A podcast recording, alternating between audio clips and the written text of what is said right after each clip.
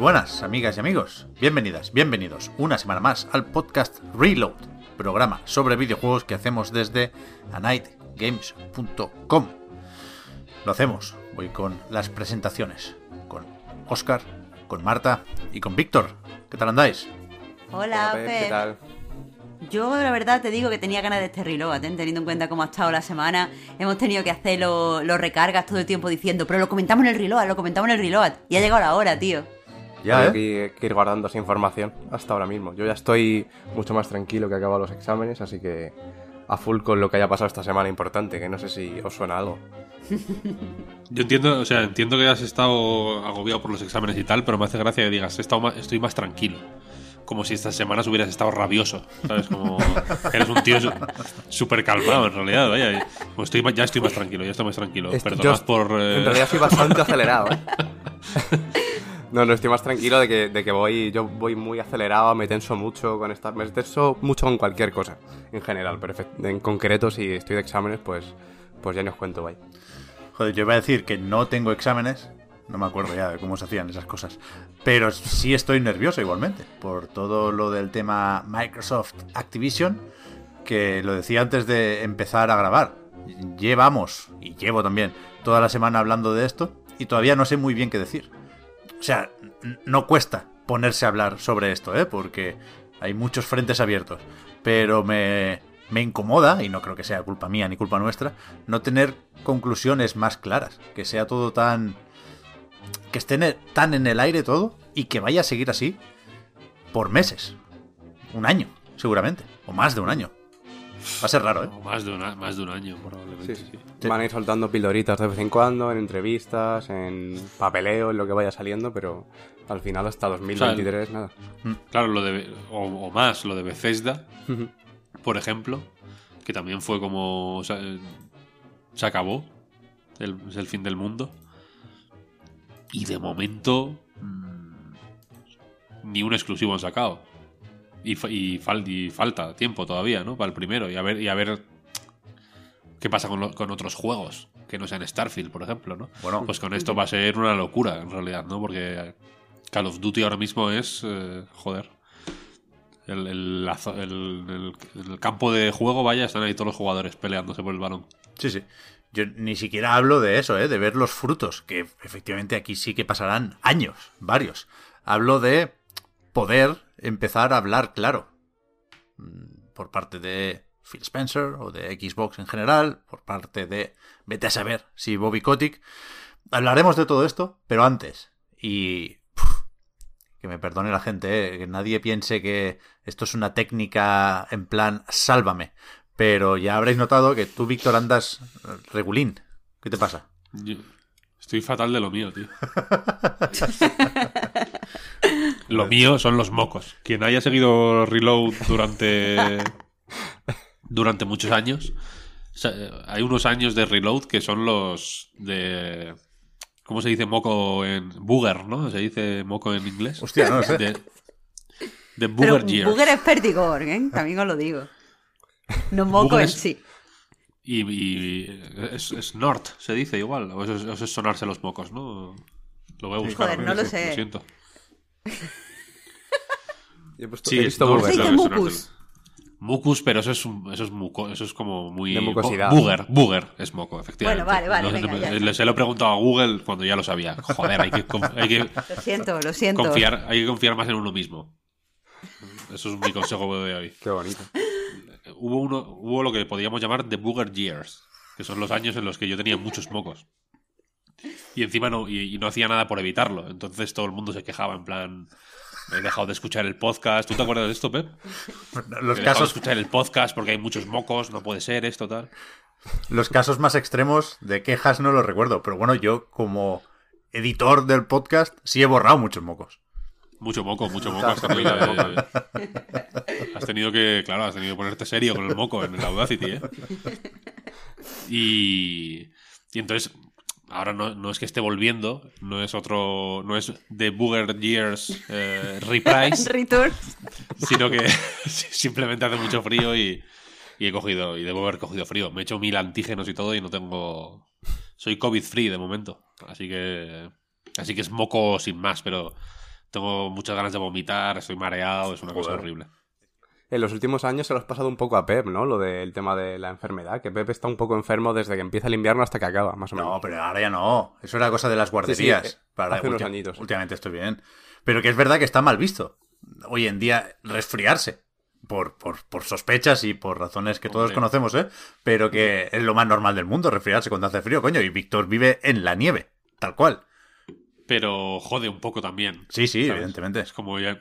Tengo un virus, no, digo que tengo un virus viejo ya, un virus. Ah, bueno. gen. Bueno, Ah, tú, es que solo. so- to- tienes que tener el, el virus más moderno. Tienes que Lo estar eh, en la tecnología punta de los lo virus. Último, lo último. Ya veo. Ahora tengo el, equivale- el equivalente a una Play 3. no mola nada. Un virus. eh, puede ser una gripe estándar. No, me, no me. No me emociona mucho. Y encima me está impidiendo jugar al Banjo Kazooie con normalidad. Y eso no. claro, eso no se lo perdonas. Eso sí que no. que al final, hablando de esto, eh, no vamos a poder cumplir el objetivo que iba a decir es eh, no hacerte hablar ni estar aquí mucho rato, Víctor, con lo cual te pediré un titular sobre lo de Microsoft, pero esa conversación o ese debate lo podemos hacer Marta, Oscar y yo también. Pero tú eres quien más ha jugado a más títulos importantes o lanzamientos próximos barra recientes, con lo cual, para evitar falsear la grabación y hacer cortes un poco raros, le damos la vuelta a la cosa y empezamos hoy por los juegos. Evidentemente tenemos ganas de hablar de Microsoft, pero también tenemos ganas de hablar de Oli Oli Wall o de Windjammers 2, así que ahora, ahora vamos por ahí, pero de nuevo, turno para los demás. ¿Habéis jugado algo que merezca la pena ser comentado por aquí?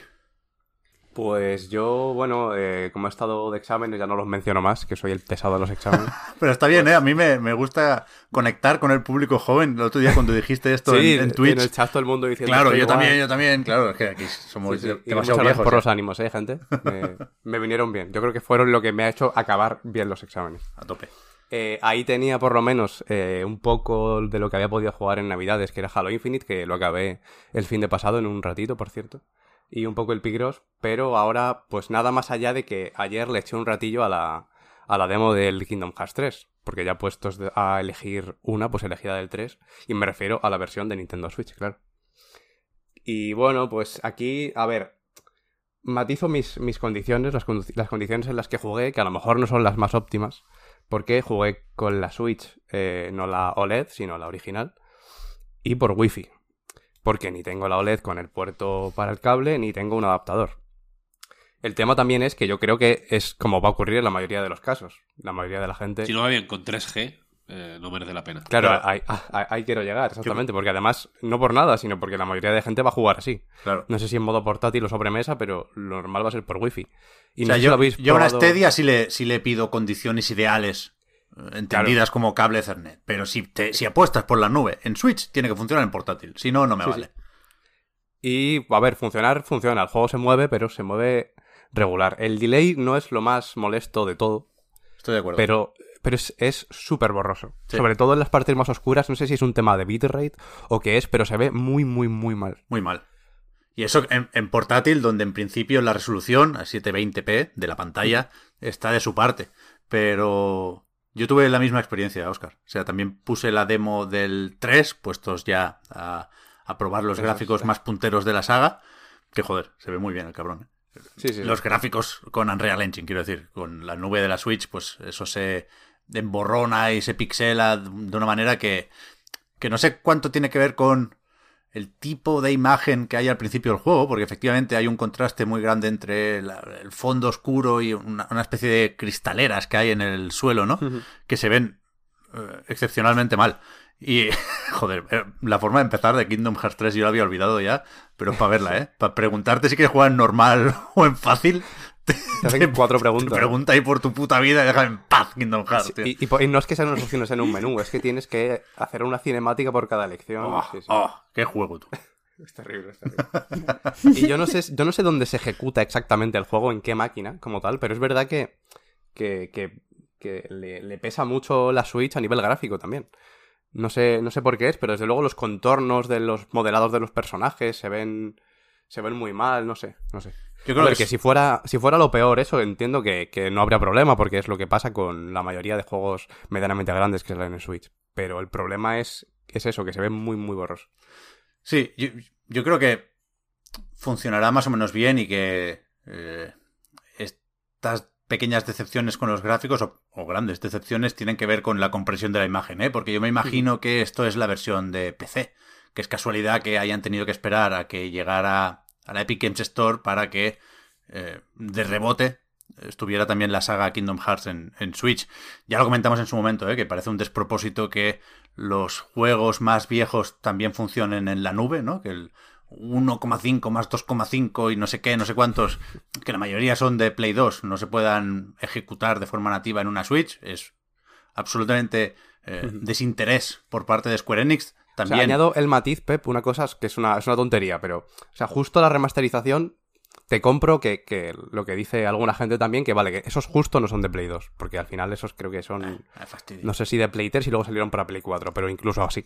que no, que no. que es no. donde quiero llegar. vaya. No tiene bueno, ninguna hacer el- justificación. No, no, Sí, es, es imposible defenderlo, es imposible defender los precios, es imposible defender el nombre de Kingdom Hearts Integrum Masterpiece para, para la recopilación de recopilaciones. Y, la única forma de hacer cuadrar un poco esto, lo estuvimos hablando el otro día en privado en, en el line, es eh, investigar sobre la nube de Switch, que es de una empresa que se llama Ubitus, creo recordar, algo así, y en la que Square Enix metió pasta y no, no, no es una iniciativa, parece, no es una plataforma que proponga la propia Nintendo como estándar de el streaming en Switch, pero sí es la que utiliza todo el mundo, ¿eh? Lo mismo que con Control, con Hitman. Creo que el primero fue un Phantasy Star Online. Y después ya cuando empezaron otros experimentos solo en Japón, con Resident Evil 7 y con Assassin's Creed Odyssey, eso ya era Ubitus. Y, y de ahí no se han movido, digamos. Pero yo coincido, Oscar, con lo de que tiene que ser el último recurso. Tiene que ser tu única forma de jugar a Kingdom Hearts, porque cualquier otra, literalmente cualquier otra, es mejor que esta. Lo- Resident Evil 7 fue, fue Ubitus también. Sí, sí, sí. Mm. Ah, hostia. No lo sabía. Esta gente también se encargó de algunas cosillas de la versión de 3DS de, del Dragon Quest ¿Ah, sí? 11. Era el, el MMO. Ah, no, el, el 10 es el MMO. El 10, pues el 10. La versión de 3DS, que la tuvieron que retirar de las tiendas de lo mal que iba. ¿En serio? Para que, para que os hagáis una idea. Está la cosa. Está la cosa jodida. Pero es que, la, o sea, la cuestión es eso, que lo de la nube es como, joder, fenomenal, ¿no? En realidad, es como, bueno, puedes jugar en, en- un móvil Android de 100 euros a, a- a los juegos más tochos, ¿no? Te puedes poner el Forza Horizon 5 en un móvil y jugar ahí.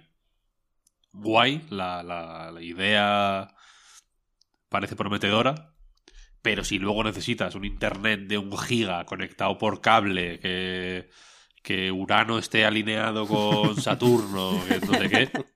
O sea, si las condiciones tienen que ser hiper específicas y requieren de un despliegue tecnológico que te, que te cuesta eh, 20 veces más que el móvil, yo creo que se pierde un poco la el propósito, ¿no? Mm. Al final, no, no sé. Totalmente, totalmente. Yo creo que no estamos preparados para la nube y, menos sin cable. Pero es verdad que, que el, el optimista patológico te dirá que el, que el input lag no es criminal en este caso y que por lo menos no tuvimos que hacer colas. Yo no le di Sí. a la demo y empezó del tirón. Cuando supongo sí, que habría que bastante tarda- gente probando. Kingdom Tardaba Hearts. un poco en cargar. Colas como tal no las había, pero sí que para mí tardaba un poco más de la, de la cuenta en, en cargar. Pero sí, por lo demás. A ver, el- lo del input lag eh, supongo que es por cogiéndola fuera de contexto. Evidentemente, si te pones eh, la versión de consolas o de, o de PC justo antes, pues evidentemente lo vas a notar y lo vas a pasar mal. Pero yo creo que es más o menos fácil acostumbrarse. A verlo haylo, ¿eh? De input lag y de... Sí, sí, lo hay, lo hay. Y, y- y Kingdom Hearts tampoco es Counter-Strike 1.6. Pero, pero no, es, no, es lo, no es lo que te va a echar o lo que va a hacer que no compres este juego, creo yo. ¿Qué más? Va, me parece bien hablar de Kingdom Hearts, ¿eh? que se anunció esta semana también, que el 10 de abril hay celebración por el vigésimo aniversario de la franquicia. Creo que no se va a emitir en directo, creo que se van a juntar unos cuantos por ahí, por, por Japón, y que unos días más tarde sí van a publicar un, un vídeo, supongo que editado con, con lo que se comente por ahí, pero no sé, aparte del concierto y de estas cosas que les gusta hacer, eh, entiendo que alguna noticia debería caer, algún anuncio, algún juego más o menos nuevo. Ya veremos, ya veremos. ¿Qué más? Yo he estado... Yo me he hecho hace no tanto heavy user de Game Pass. Con, con No, Game Pass hasta, este- ahora... Este es el mes, este ¿no? mes. Sí, por eso, por eso. heavy user, Sí. Pep. Me, me pasaba lo de que varios juegos cuando se incorporaban al catálogo ya los había probado, o, los que se estrenaban ahí pues los jugaba un, un rato sin más, pero ahora que tengo la serie X al lado del ordenador, la tengo siempre muy a mano y sobre todo, ahora que tengo un monitor con dos entradas HDMI y puedo cambiar de ordenador a consola más o menos fácil, pues picoteo mucho más. Pero de momento solo he hecho esto, picotear. He jugado nada, 20 minutos a Rainbow Six Extraction. La cosa no pinta bien, como dice el meme. Eh, Heavy user. no, he jugado un poquitín. Eh, heavy user en tanto que picoteo mucho, ¿eh? No, no que paso mucho rato con el mismo juego. Eh, he jugado un rato al Nobody Saves the Wall, que me sigue pareciendo muy feo, pero aquí sí que veo eh, destellos como para aguantar, y, y sí me gustaría echarle más horas y comentarlo si acaso la semana que viene. Y he jugado a varias cosas más, pero es que ya ni, me acuerdo. Sigo con partidas pendientes con la de Record of the Lodos War, que ya, ya lo dejé caer, con la de Unsighted, que también, y con la de Horizon, Zero Dawn. Ese es el juego al que más he jugado esta semana, seguramente. Y me ha venido bien porque hemos tenido tráiler de Forbidden West, centrado en la historia, que igual no es lo más llamativo de eh, el juego o el universo de guerrilla, pero me está gustando cada vez más el Horizon. O sea, teníais razón los que decíais que el juego necesita un tiempo para presentarte los combates más interesantes y los dinobots más espectaculares. Y ahora estoy más a tope con eso, con el combate y hasta cierto punto con la exploración. Y menos a tope con, con, con la historia, que es lo que justamente se debatía estos días y que sí creo que hay una serie de elementos en ese mundo post-apocalíptico extraño. Sí que hay algunos misterios que funcionan, pero no me gustan los personajes. O sea, Aloy sí, pero el resto de personajes no me gustan. Y, y que el otro día nos recordaran que hay un reparto tan coral aquí, me da un poquitín de pereza. Pero bueno, lo, lo principal y lo que define la experiencia de juego es, es lo demás. Y a mí sí me, me interesa muchísimo. Joder, la movilidad del juego está mejor de lo que recordaba. Yo lo había intentado un par de veces con el primer Horizon y, no había habido manera, ¿eh? Y en su momento se habló de lo frustrante que era por las comparaciones con Breath of the Wild. Perdón por insistir, pero creo que es algo que tenemos más o menos todos presente, ¿no? Era muy frustrante no poder escalar de forma libre y no tener que dar muchos rodeos para llegar a ciertos marcadores. Y aunque la escalada me, me, me parece más ágil de lo que recordaba, tiene esto más de Assassin's Creed de lo que yo recordaba, sí creo que los ajustes para la secuela, lo hemos dicho desde que la vimos por primera vez, ¿eh? el gancho, eh, la parabela, todo eso va a hacer que cambie mucho para muy a mejor eh, Horizon. Así que estoy con, con, muchas ganas de Forbidden West. Yo le tengo ganas, pero mira, justo ahora que. Eh, le tengo ganas precisamente por eso. Porque Forbidden West parece que. Mejora ciertas cosas que son. Eh, inteligentes. Mm. Inteligentes de mejorar. Mm. De, de, del combate, del movimiento, de todo eso. Pero eh, hablabas de Breath of the Wild. Y fíjate que yo creo que le va a ir fatal al pobre Horizon otra vez Elden Ring. ¿Qué va? Anda, que no, si salen con una semana de, de diferencia. Pero por. por... ¿Repercusión y por presencia? Porque... ¿O por comparativa sí, porque... directa? Ah, no, ¿Pero no, ¿A ti te no. parece que son exactamente el mismo público? Los dos Por- tipos de juego. El mismo tipo de Creo jugadores. que Elden Ring, Bastante normalmente lo- los From Software, los de From Software en general, a lo mejor no tanto hasta ahora, pero justo Elden Ring yo creo que, que sí que va a coincidir con, con todos los triple. Elden Ring, sí. Y, y tú dirías, joder, ¿y un Zelda y un Horizon tienen el mismo público? Pues no lo sé. Sí. Joder, ahí, ahí, pero vamos, ahí me parece evi- evidentísimo. Pero no me parece tan evidente con el Elden Ring, no lo sé. Mm, No sé. A mí no me parece tan evidente en ninguno de los casos. Pero sí que creo que de Elden Ring se va a hablar durante meses y que las primeras semanas en concreto van a ser heavy, ¿no? Porque va a haber cada día en, en todas las páginas web del mundo 13 noticias de de este tío eh, se pasa el Elden Ring con el con la alfombra del Dance Dance Revolution. Eh, guías, guías del Elden Ring, de encuentra no sé qué, no sé cuál, mejor build para no sé qué, mejor build para no sé cuál, eh, a- anecdotillas, lo que sea. Creo que Elden Ring también. va a, a traer, va a mover mucho clic. Sí. ¿sabes? Va a ser muy, va a ser un reclamo muy apetecible para sobre todo las webs que viven de los clics. Totalmente. decir. Va a ser un juego hiper comentado en foros. Va a ser una cosa. Reddit. eh, los, los dueños de Reddit están ya eh, se han comprado un pañuelo para secarse el sudor por lo que se va a mover en el Reddit de, de Elden Ring. Y, y, y Horizon creo que no tanto. Entonces, creo que va a ser más que el primero. Creo que no va a tener el mismo caso así de un poco de, de parry casi total, porque con el primero fue una- un desfase. Hmm. Pero creo que el, el desnivel se va a notar y se va a ir pronunciando poco a poco, ¿sabes? Y cuando. La, Internet es una jungla, ¿sabes lo que quiero decir? Cuando, cuando Horizon se vea que mueve suficientemente menos que Elden Ring, pues de forma orgánica simplemente va a ir desapareciendo un poco, desapareciendo un poco. Y, y, y yo creo que Sony lo sabe, ¿eh? en realidad. Eh, no creo que es. No creo que sea en plan, ay, qué faena, nos han jodido todo. Pero probablemente a Horizon le vaya bien el, largo plazo como, a, como al original. Sí, Aquí sí, tenemos sí. a Pep descubriéndolo. Sí, sí. Mu- Mucha gente seguramente lo descubrió, yo qué sé, con la Play 5 y los juegos estos de la colección de PlayStation Plus, ¿no? Eh, Sí, sí. El Ha parche. habido oportunidades, ha ha habido oportunidades para redescubrirlo. El, el- Lo regalaron parche- en, en confinamiento, yo creo también, ¿no? Sí, sí. Mm. Pero, Por eso, que, que ha habido muchos, muchas oportunidades para redescubrir el original. Habrá- tampoco creo que. Tampoco creo que haya sido un caso de. ah, hostia. eh, el gran infravalorado de la generación. No, porque bueno, no, no ha sido tan extremo el asunto. Fue valorado en su momento. Tiene un 90 en Metacritic, creo, o algo así, una barbaridad. Sí, sí. O 91 incluso.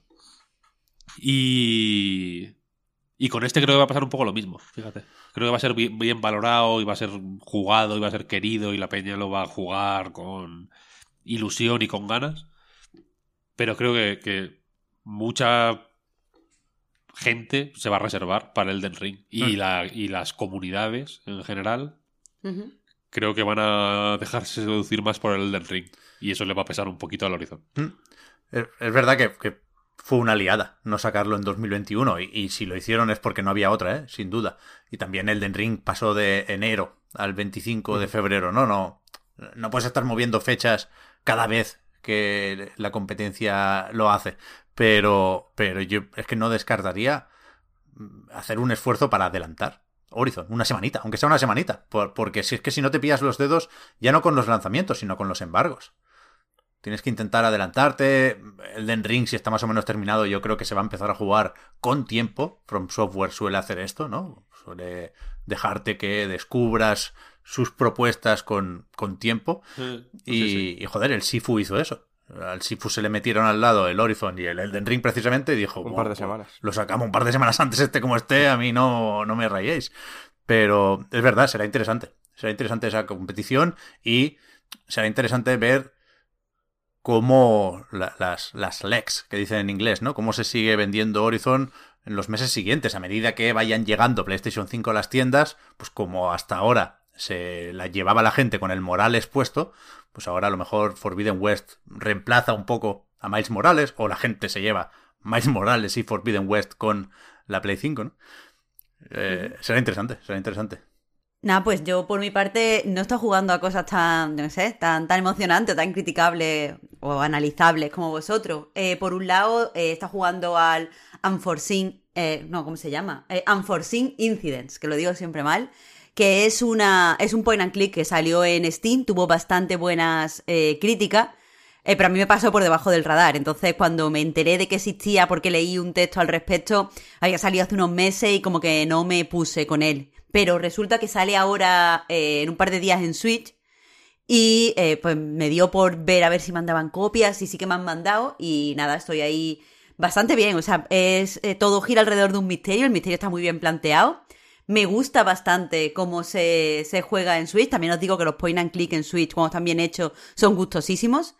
Pero por lo demás, como tú, Pep, he estado aquí sacándole el partido al dinerico de, del Game Pass porque han puesto, eh, además creo que fue por sorpresa o yo al menos no sabía que salía, el, Happy, el Trigger Happy Havoc, del Danganronpa Trigger Happy Havoc. Y la verdad es que es un juego bastante chulo, si, si nos gusta la, la saga, que no es nuevo, eh, porque ya salió hace un par de años en, en Android, en iOS, eh, y el año pasado, si no me equivoco, salió en PC, pero bueno, ahí, ahí está. Y también ayer pusieron el Puperazzi, que, que es que es un juego de hacerle foto a perrete, ¿sabes? Y eso ya llama la atención. No sé si visteis, por cierto, que se hizo viral eh, esta semana un tweet de, de una persona, un hilo de Twitter, diciendo como, esos son los tipos de juegos indie que hay. Eh, y era por lo típico, juego de depresión y tal. Pues uno era juego que se basa todo en un juego, o sea, mm, mm, juego que se desarrollan solo por hacer un juego de palabras. Y es como, es verdad que hay tantos juegos indie que se basan en un juego de palabras, ¿qué está pasando? Es verdad. Yo no he probado el Puperazzi, pero estará más o menos bien, ¿o qué? A ver, eh, hacerle foto a perretes. Es que últimamente, eh, que eso es un tema, a lo mejor me debería apuntar para escribir sobre esto, pero hay un montón de juegos de fotografía donde la fotografía, el hecho de fotografiar, tiene eh, como un significado que va más allá del propio juego, que me interesa un montón. Tiene como significados sociales y tal. Y a lo mejor, no sé, bueno, este, este parece que se. No he jugado demasiado, pero parece que se ascribe eh, a esto, más allá del juego de palabras de Puperazzi. Y no sé, me gusta cómo están reflexionando los desarrolladores sobre el hecho de fotografiar y qué supone tomar una fotografía en la época en la que todos tenemos una cámara con nosotros. Está, está guay. Bien, bien. Pues podemos ir, Víctor, con comillas, lo tuyo. Y, y me da igual por dónde empezar, porque digamos, el, el Windjammers 2, que también se estrena en Game Pass, lo podemos hilar por delante y por detrás. Así que lo que tú prefieras. Este no sé si, no sé si lo habéis eh, probado, aprovechando de hecho que están en el Game Pass. Yo sí. Yo jugué un poco la, la beta cuando salió en noviembre, creo que fue, o- pero, pero del juego completo nada. Pues es curioso porque el Windjammers original no sé hasta qué punto lo tenéis controlado, pero tiene, yo cre- creo que que es el típico juego que tiene más fama que horas de recorrido. Todo el mundo lo conoce, todo el mundo lo quiere. Es un mítico juego de Neo Geo mm, ética y estéticamente, ¿no? Porque los gráficos son de Neo Geo total, el, pero el gameplay también es eh, este tipo de arcade eh, super, hiper competitivo, muy preciso, muy fino, que hubo muchos en la época de Neo Geo, de, muchos deportes además. Y en el caso de Windjammers, el, el juego del frisbee, mm, tengo la sensación de eso, de que es, de que es como. es mítico de una manera eh, que está eh, muy por encima de lo que la gente lo ha jugado realmente, ¿no? Eh, y por eso me sorprendió que se anunciara la secuela, porque eh, Dotemu, que son franceses, eh, unos flipados de los juegos retro que empezaron sacando pues, ports de juegos de SNK y otras, otros estudios antiguos para Steam y, y algunas consolas y demás. Luego ya empezaron a hacer sus remakes y de un tiempo a esta parte hacen eh, secuelas directamente de juegos clásicos. Eh, sacaron, no hicieron, pero sacaron eh, Street of Rage 4 hace dos años o hace uno de esto. Yo creo que hace dos, porque el año pasado fue el DLC, ¿no? El tiempo no- ya no existe, así que da igual. Lo sacaron en Streets of Rage 4, que es lo que importa. Y la cuestión es que cuando Data East, que es la empresa que hizo eh, Windjammers, quebró, los derechos de sus juegos fueron para todos los lados y Windjammers casualmente acabó en manos de una de un estudio que hace juegos para móviles. Es un estudio nada conocido fuera de Japón, pero que bueno, en Japón tiene tratos con Nintendo, por ejemplo, así que no es eh, no es tampoco una cosa eh, pequeña o totalmente desconocida, vaya, a nivel local. Y Dotemu, pues mm, tuvieron la brillante idea o la iluminación eh, divina de hacerse con los derechos de Windjammers, relanzar el Windjammers original en, consolas de, eh, generación actual, de la, que era la generación actual hace un par de años, vaya, y ponerse a hacer una secuela, nada más y nada menos, con la idea de hacer un eSport de todo esto. Y creo que se nota en, en Windjammers 2 eh, este énfasis en, la competición online, en el hecho de que, por ejemplo, el, primer botón que hay en el menú, si tú le das a la X todo el rato, o a la A, vaya, cuando empiezas el juego, te lleva al online directamente, no al modo arcade para un jugador, como quizás sería eh, más intuitivo, ¿no? Y... O bueno, también se nota en el hecho de que Windjammers el relanzamiento de Windjammers de Dotemu estuvo en el Evo, nada más y nada menos. Que igual no es su contexto predilecto, pero vaya, encaja bastante bien. Total, que han hecho una secuela. ¿Cómo se hace una secuela de Windjammers? Es.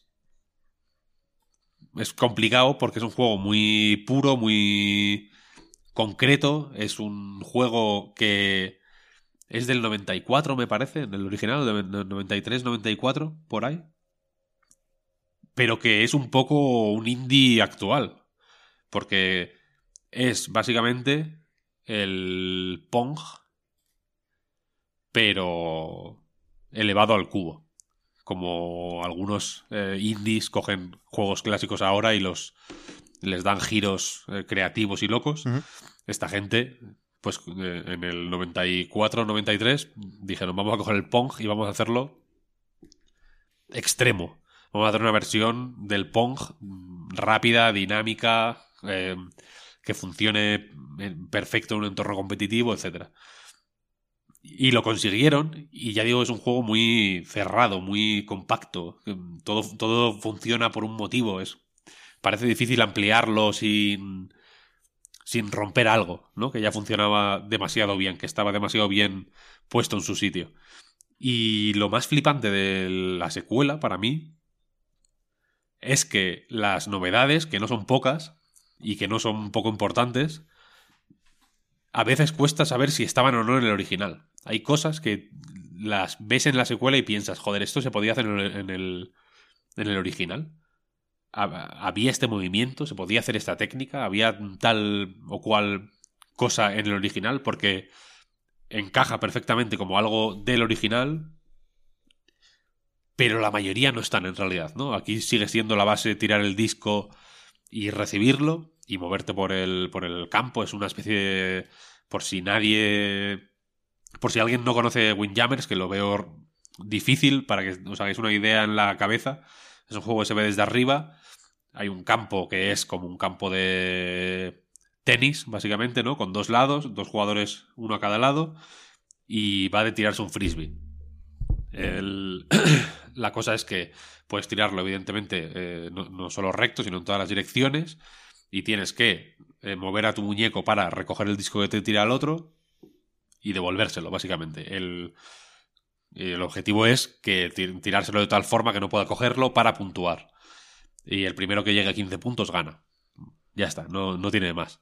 Pero aquí se añaden una serie de movimientos bastante finos que, se, que complementan muy bien a los antiguos sin anularlos o sin anular el juego básico de Windjammers de eh, tiro recto y globo. Por ejemplo, hay un salto que te puede servir para coger un globo y tirarlo en picado al suelo, pero puedes tirarlo en picado al suelo el disco para que para que luego siga corriendo hacia adelante y meter un punto, o puedes tirarlo al suelo para que caiga plano en medio de la cancha y puntuar por fallo. Que a veces puntúas menos, pero a veces puntúas más. El diseño de niveles tiene una serie de, finuras para eh, albergar un tipo de juego u otro, que, luego, si queréis, eh, lo, lo comento un poquito más, pero está muy bien pensado. También hay, por ejemplo, un golpe que se hace con el cuadrado en la Play, donde yo he jugado, que es un golpe rápido, que es difícil hacerlo porque tiene un timing muy preciso. Se parece casi. O sea, la conexión de Windjammers con el Evo, ahora veréis que no es tan eh, descabellada, porque este movimiento es casi un parry de Street Fighter 3. Ujú. Hay que hacerlo en un momento muy preciso. Si lo haces mal, te comes un punto y te jodes y bailas, pero si lo haces bien, el... La cosa es que en Windjammers tú cuando recibes el disco lo coges. Entonces hay un momento en el que tu muñeco está parado. Por muy rápido que lo devuelvas, que lo puedes devolver tan rápido como, como te permita el botoneo, ¿no? Cuanto más golpeas el botón, más rápido va.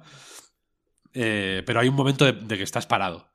Y ese momento, pues el otro lo puede re- aprovechar para colocarse un poco en el centro, para recibir el, el siguiente tiro un poco mejor, para intentar calcular qué vas a hacer, para verte las intenciones. Pero este golpe básicamente anula ese momento de... O sea, elimina ese momento de quietud eh, y, de, y de posible cálculo para el rival.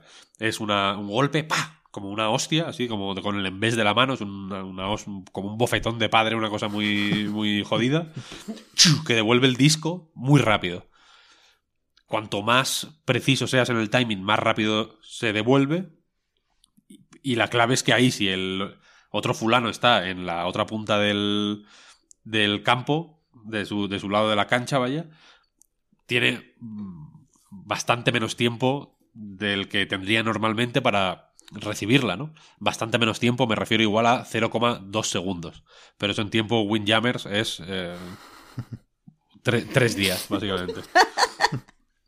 Entonces, estos movimientos encajan de una forma súper natural en el juego, no son fundamentales para... Quiero decir, si, si no los usas no pierdes nada, pero a medida que los vas usando, les vas encontrando nuevas utilidades. Y esto, quizá donde más... eh, donde más se ve la, la, la diferencia que marcan estos nuevos movimientos es en el online, evidentemente, ¿no? Cuando juegas con, con gente. En mi caso no he podido jugar muchísimo porque en los días de... no sé cuánto tiempo llevo jugando, un par de semanas igual. En este par de semanas no ha habido mucho movimiento en el online, evidentemente. Mm, Creo que la vez que más gente vi conectada al mismo tiempo eran seis, igual, o siete. Pero. Pero en el online la cosa es que la gente se equivoca o hace cosas que no son lo que tú esperabas que iban a hacer. Eh, actúan de forma errática, te, la, te la lían te la lían mejor, te la lían peor. No como la CPU, que al final acabas eh, aprendiendo a saber cómo, cómo juega, ¿sabes? Incluso en el, eh, el- en el modo arcade hay tres niveles de dificultad y el normal es ya bastante, bastante, bastante difícil. Bastante. Pero jodido de que, de que cuesta la de Dios, ¿eh? Sí, sí.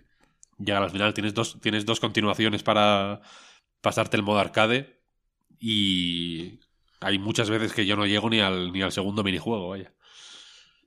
Y, y en el online, pe- o sea, pero la cosa es que en el modo arcade los, eh, los muñecos hacen más o menos lo que esperas que van a hacer, ¿no? Cuando se les llena la barra de especial, pues igual no, no en el siguiente golpe o sea, no en el siguiente lanzamiento, pero a los dos lanzamientos te hacen un especial.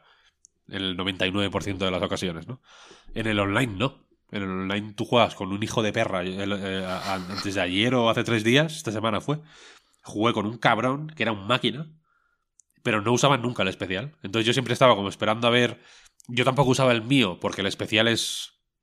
El especial es básicamente un golpe muy potente, que es- tiene una trayectoria loca, eh, es- suelen ser muy difíciles de esquivar, tienen mucha potencia, entonces si, si el otro lo recibe muy cerca de la parte de atrás de su cancha, de la, de la, de la hostia que le das al, al recibirla, a veces puntúas y todo. Empuja para adentro, sí. Claro. Eh, entonces, este, este golpe especial, cuando, los, cuando la bola se está yendo, o sea, cuando el disco se está yendo a tomar por saco, que ya no, que sabes que no vas a poder cogerlo, si lo activas, se para y, sube para arriba, ¿no? Entonces te da un tiempo para básicamente ir debajo del disco a recogerlo. Entonces yo no, yo no lo estaba usando por miedo, para porque, porque es un recurso ofensivo pero también defensivo, ¿no? Y el hijo de perra me estaba haciendo de todo. Me, estaba jugando con mi cabeza como quería. Me ganó un set tirando el, tirando el disco al suelo, tío, como con dos punticos. Él tenía 14 y me hizo 16 tirándomelo al suelo a mis pies, que no pude ni cogerlo. Como, Dios, qué humillación.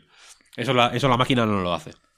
La máquina juega de una forma un poco más predecible y, y creo que todo este, todo este dinamismo y este, esta, vamos a llamarlo de esta forma pedante, esta narrativa emergente que se hacen, que se forman los partidos, es más interesante y más y es más narrativa y es más emergente gracias a los nuevos movimientos, que, es, que son poco espectaculares, así de primeras, pero que en realidad tienen, tienen mucho pensamiento, son muy finos, muy elegantes, muy bien metidos, son bastante brillantes en realidad. ¿Qué pasa? Que aquí ahora la mayoría de la gente que no conozca Windjammers o que no le interesara Windjammers hasta ahora o que le interesara solo a medias o que se lo baje del Game Pass un día para probarlo porque ha visto que está en agregados recientemente, eh, pues igual se tiene que fiar de lo que yo digo, ¿no? Y, decir, hostia, pues decía Víctor que estaba bien esta historia, voy a probarlo. Porque el juego hace muy poco por, por enseñártelo. Hmm. Y hace muy poco por darte motivos para jugar cuando cuando todavía no estás en el punto de poder empezar a ver todo esto por tu cuenta.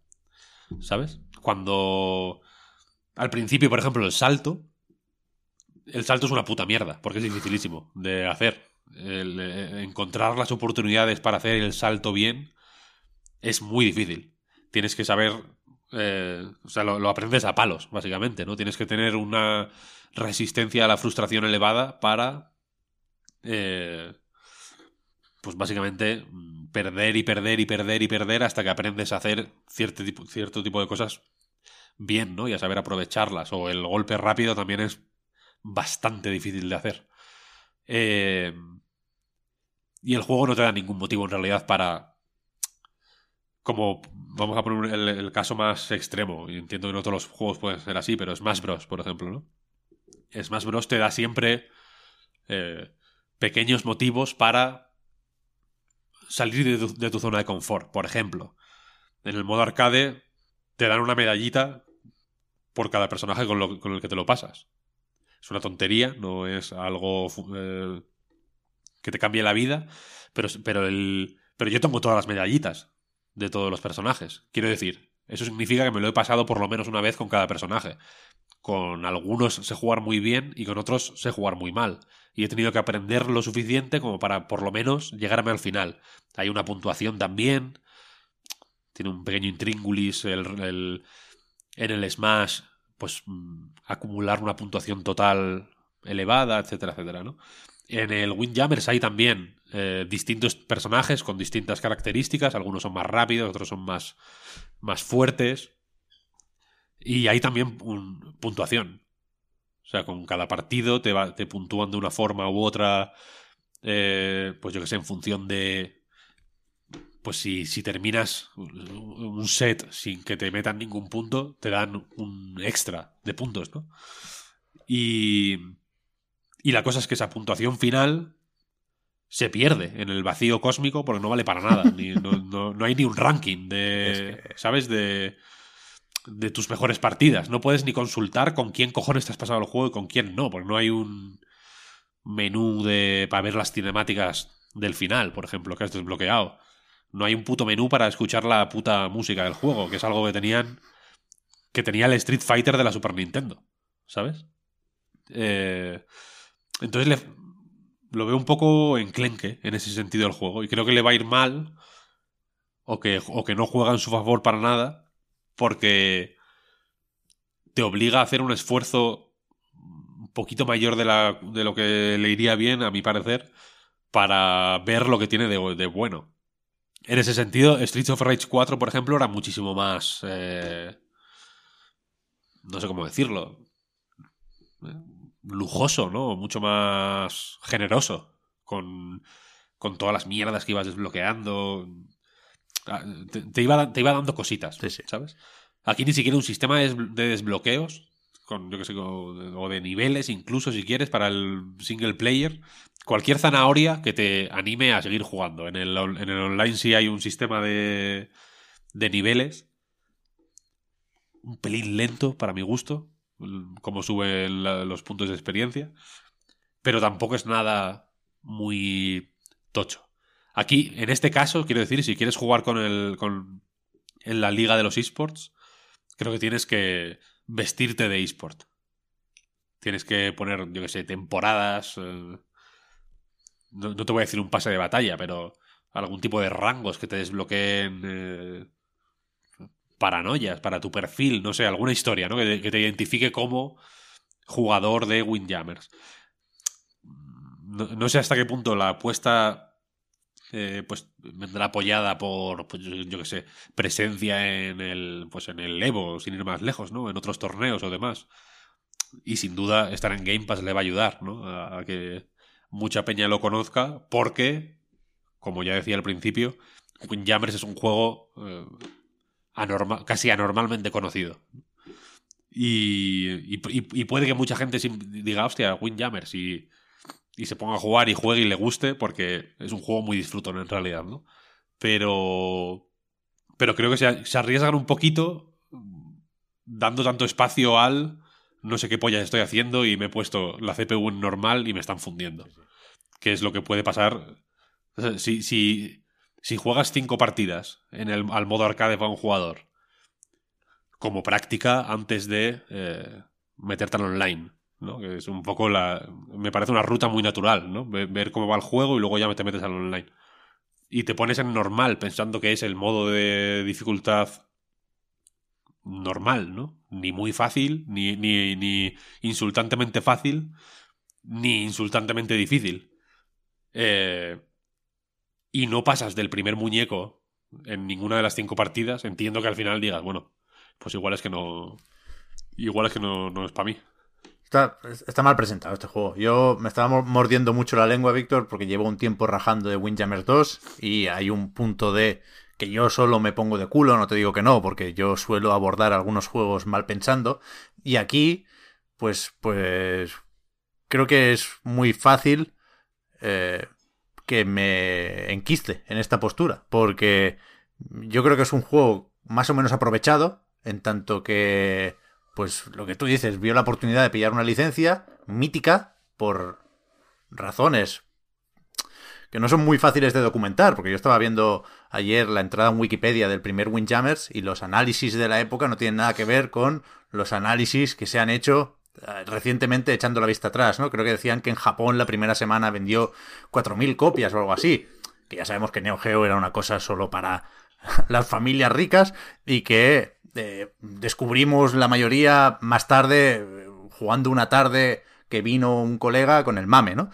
Entonces, creo que hay un caldo de cultivo aquí para la nostalgia de oídas, que si ya me jode la nostalgia con conocimiento de causa, imagínate esta. Y, y, creo que, bueno, yo lo veo como algo aprovechado y el juego no quiere aprovechar justamente ninguna de las oportunidades que tiene para mm, demostrar lo contrario. Entonces, a mí me pasó justo lo que has descrito. Yo había jugado a Windjammers, lo, lo, conocía normal, como para seleccionar efectivamente el nivel de dificultad normal. Me pintaron la cara, pero sin que viera yo una oportunidad de ganar ya no un set, sino un punto. Y dije, bueno, pues vámonos para el tutorial, a refrescar cómo va esto, ¿no? Y el tutorial es un pase de diapositivas. Es un tutorial malo incluso para el estándar del pase de diapositivas, porque no queda muy claro qué hay que hacer. Te dibujan un stick, pero no siempre está claro si lo tienes que mover, si lo que te dice son cadenas de comandos o alternativas. Entonces, que no tenga ganas de explicarle a nadie cómo se juega esto, porque da por hecho que aquí solo han venido eh, los que tenían un buen recuerdo de Windjammers y con lo que han cobrado del Game Pass se tumban y se echan las manos detrás de la cabeza, pues a mí me, me, sacó, me quita totalmente las ganas de jugar. El salto, me, me creo que esté bien, pero es que no me enseñan cómo se usa y, les da igual y por lo tanto me importa poco. Lo del parry que has dicho ahora, yo ni lo, ni lo he usado. Es verdad que me suena de una diapositiva, pero no me han obligado a usarlo, entonces no... no tienes que verlo, tienes que verlo en uso. O sea, quiero decir, el, por ejemplo, el salto, eh, si, si cuando recibes el disco le das a la X, justo, le das como una hostia así al disco y lo tiras para arriba, en vertical, ¿sabes? Justo encima de ti. Entonces, cuando está justo encima de ti, puedes o machacar X o círculo para hacer el golpe fuerte o una volea fuerte, o efectivamente saltar y elegir cuál es el siguiente movimiento que vas a hacer desde el aire. Esto es la hostia, cuando. Cuando, cuando sabes cómo se mueven las piezas y los dos jugadores están moviéndolas eh, a, mucha velocidad y, ves y, la partida la ves y dices, joder, aquí hay dos cerebros humanos funcionando a toda pastilla para... Eh, están hablando, ¿sabes? Es, es una conversación, es eh, réplica y contrarréplica, es pin, pin, pin, es, es deporte puro, es increíble, es, es mejor que el tenis, brutal. Pero ¿cómo llegas a ese punto? ¿Sabes? O sea, quiero decir, es cierto que casi da por supuesto que, o, parece pensar que la gente nace sabiendo jugar al Windjammers. Y no, y, y no le va a ir guay. Eh, eh, tanto en el, análisis en la web como aquí estoy intentando poner muy por delante las virtudes y los méritos que creo que tiene. Porque es que hay que hacer. Hasta yo tengo que hacer un esfuerzo extra, ¿sabes? Para intentar venderte a ti que, que, aprendas a saltar porque es la hostia. Y cambia el juego. En cierto modo lo cambia, ¿eh? Porque. Porque los escenarios, eh, por ejemplo. Eh, puntúan de distinta manera en función de, de la zona donde acaba el disco. Cuando, cuando un jugador no coge el disco, por el motivo que sea, en función de dónde acaba ese disco, puntúas de una forma u otra. En, la, en los bordes hay una zona amarilla que son tres puntos y una roja que son cinco. Hay algunos escenarios en los que la zona roja, por ejemplo, se va haciendo más grande y más pequeña. Entonces no siempre puntúas cinco en el mismo sitio. O en algunos la zona de 5 puntos está en el centro y en otras están los lados. En algunas el suelo puntúa 2, pero en algunas zonas del suelo puntúas 4, por ejemplo. Y en otras el, todo el suelo puntúa 4. Entonces eso cambia totalmente eh, las estrategias posibles, ¿sabes? Y cambia el interés de eso, de saltar y tirar el, disco al suelo, o de hacerle un, golpe, un globo perro para que caiga al suelo eh, el disco y no lo puedo coger el otro, cosas así. Y eso tienes que verlo.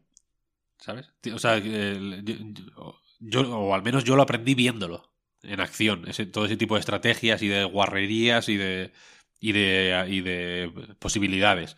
Y eso se consigue jugando mucho. Yo jugué mucho porque tenía que escribir sobre él, porque me gusta.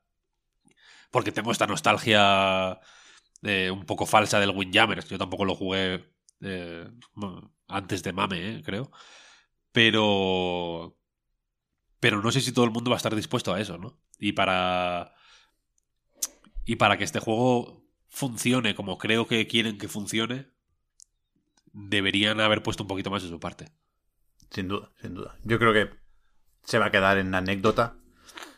Creo que es un juego conformista que hace muy poco para justificar y, no, no, no dudo que lo pueda llegar a hacer, ¿eh? Si se exprime como lo has exprimido tú, Víctor, porque va muy dirigido a un tipo de jugador como, como tú lo eres, pero, pero yo creo que va a pasar y se va a olvidar pronto y es una anomalía que le estemos dedicando tanto tiempo. Me estoy poniendo nervioso, me pone nervioso siempre Windjammers también, hasta con esto. Pero... Pero bueno, a ver. Pues si quieres. Dotemu a tope, ¿eh? que, las tortugas ninjas sí que sí. Pero. Te voy a decir. pero este Te voy a decir. Eh, eh, demostrando de nuevo que en el podcast Reload se enlaza mejor que en ningún otro sitio.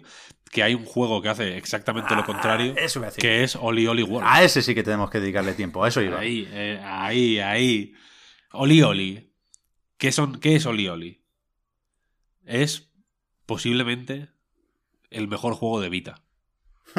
es un juego de skate en 2D que mezcla el rollo de puntuar y de combos y de enlazar trucos de manera enfermiza de los Tony Hawk con Cannavalt, básicamente, ¿no? Por decir así el autorunner más eh, mítico de móviles.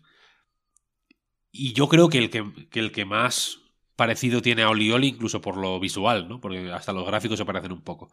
Eh, Oli Oli iba a ser para móviles al principio, de hecho.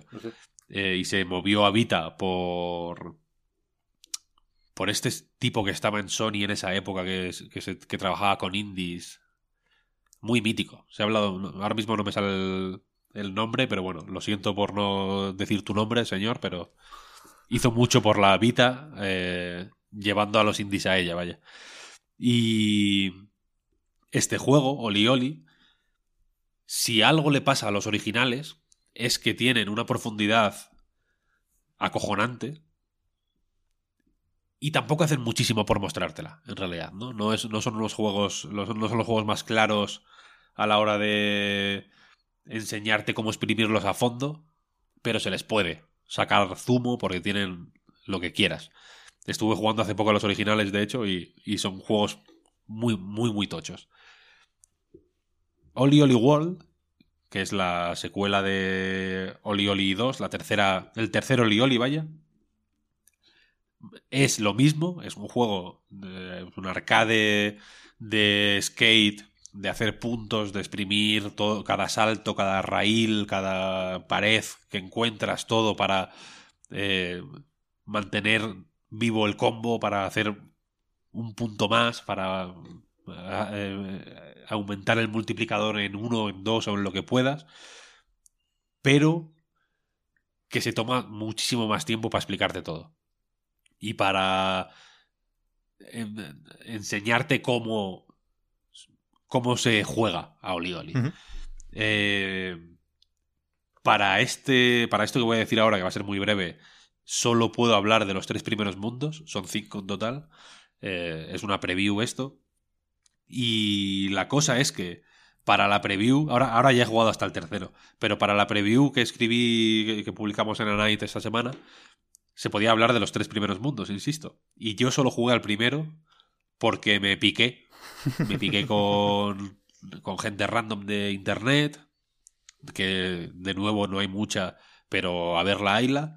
Me piqué luego con el Puy de forma más personal, que también lo está jugando, y, me, y el hijo de puta me mandaba fotos de... "Buah, que te follen tal y, yo, y, me, y me ponía hubo una mañana que me mandó una puntuación extremadamente alta en una pantalla y le dije se, se acabó te voy a joder Le- al rato le puse reza para que no me salga lo que estoy intentando hacer porque si no mm, te vas a enterar y se enteró efectivamente y le hice una puntuación que se cagó Además, esto es muy Y- gracioso, este pique, yo que lo vivo desde ambas partes, es muy gracioso porque parece lo típico que en, en- en un desarrollo de un juego grande eh, hay estudios o hay gente repartida por todas partes del mundo, ¿no? Porque no coincidís. Tú, tú Víctor, juegas en la partida de la mañana, ¿no? A veces a Puy le llega la notificación a las 7 de la mañana y él es más de ponerse en serio a las 2 de la madrugada.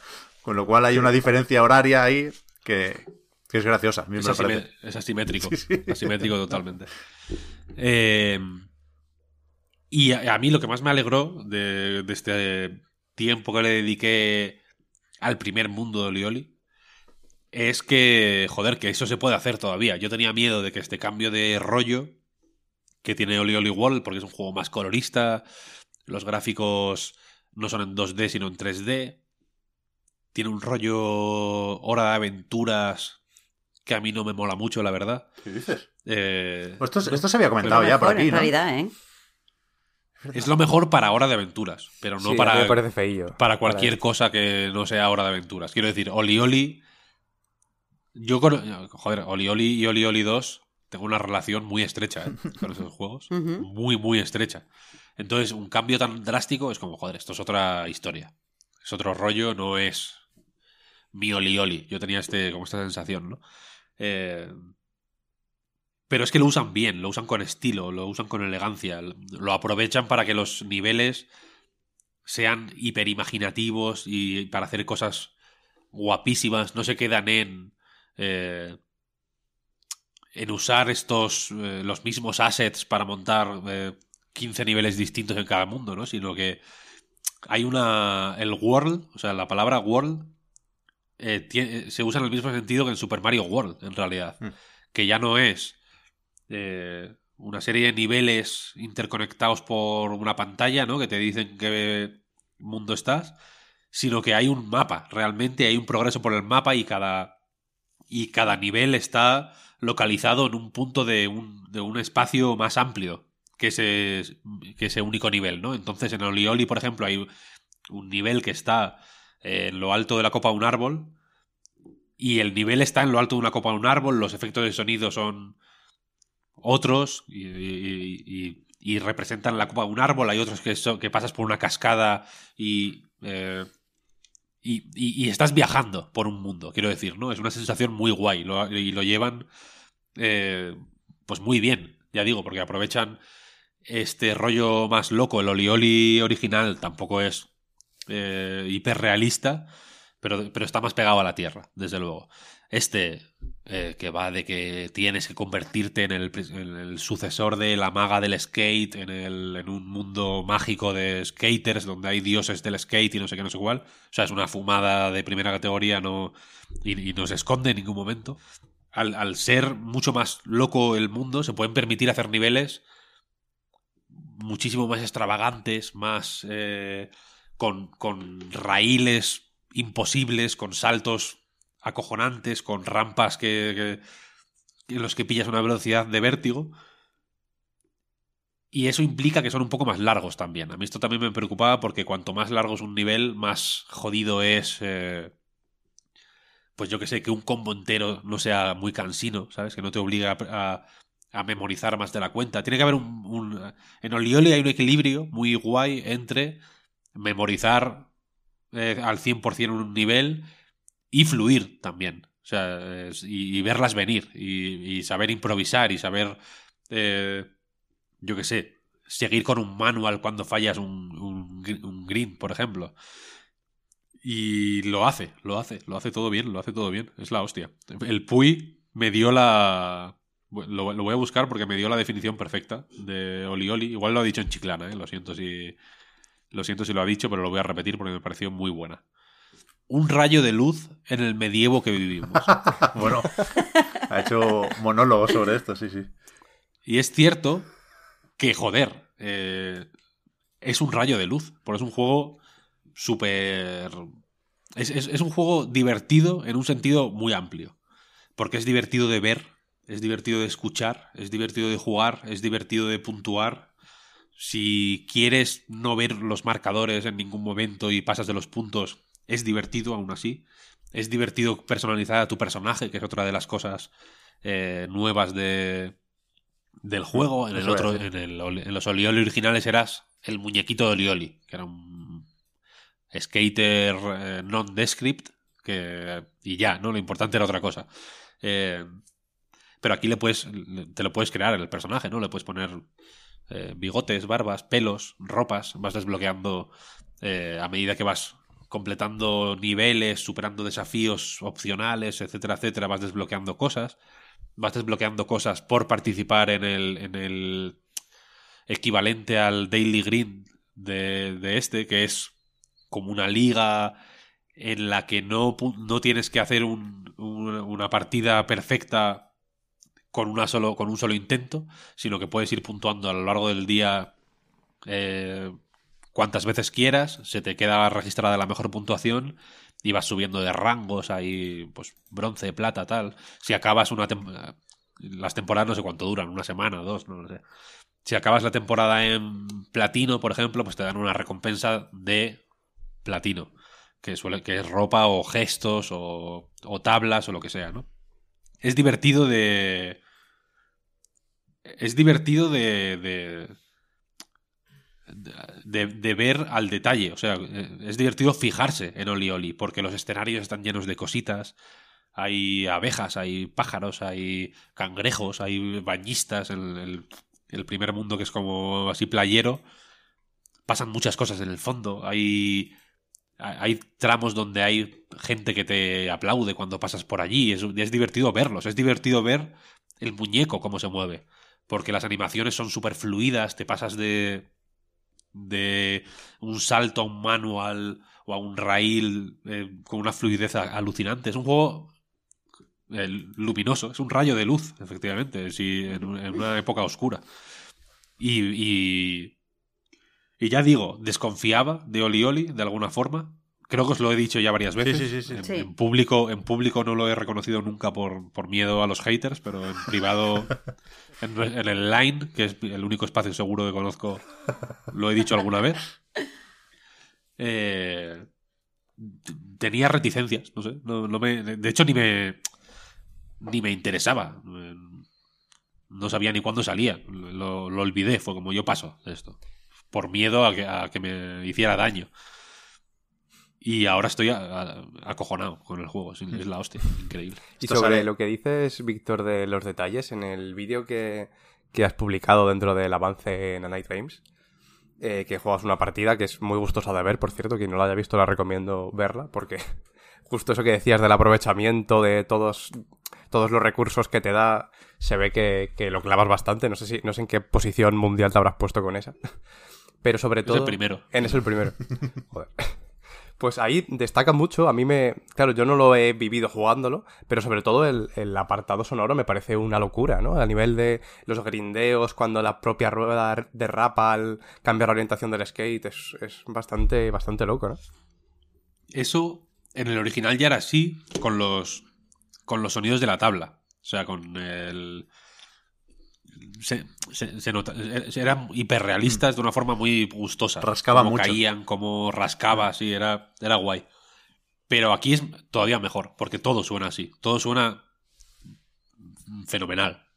La tabla y todo lo que ocurre alrededor. En ese vídeo, en ese mapa en concreto, creo que no hay mucho movimiento, pero en los que cuando de pronto hay riachuelos o, o- o ramas de árboles o viento, cosas así, todos los sonidos son hiper lujosos. Yo, yo, yo, de hecho juego sin música porque, me- porque la experiencia eh, sonora de, de los efectos de sonido ya me, me es más que suficiente, vaya. Sí, sí. Esto sale el 8 de febrero, por cierto. Y yo estoy con muchas ganas. Yo he jugado nada. Todavía no estoy en disposición de competir contigo y con Puy Víctor. Tampoco lo estaré cuando haya terminado el tutorial. Pero eso, aquí sí hay tutorial eh, como Dios manda y estoy todavía viendo cómo se grinda y cómo se hacen los combos. Pero es verdad que, que- que lo de la estética puede ser más o menos polémico porque es un cambio grande, porque es bueno, las referencias a lo mejor no son fáciles de encajar con lo que propone el juego, pero yo disfruté como un animal con el editor de personajes, creando a, mi skater, y, y gusta incluso ver a, a los demás, a tus colegas. Las pantallas de carga, que son cortitas, eh, te enseñan cómo es gente de por ahí. Supongo que cuando, cuando jueguen más amigos priorizarán, pues eso, a la gente que conoces, pero que es divertido ver a, a lo que han hecho otros con el editor. A mí me, me- me convencen por ahí. Y después, Haciendo truquitos sale la Sí. gente. después no sé Como sé si, haciendo un kickflip. si se puede jugar a identificar sin leer el nombre, que te lo pone creo que abajo a la derecha. Pero que después, no sé si has hablado de esto con el Puy Víctor y no sé dónde juegas tú exactamente, pero que igual te tienes que pasar los 20 120 hercios, perdón, por culpa de Olioli, ¿eh? Llegado el momento puedo. Yo juego en la Play. Pero tu tele o tu monitor tiene 120 hercios.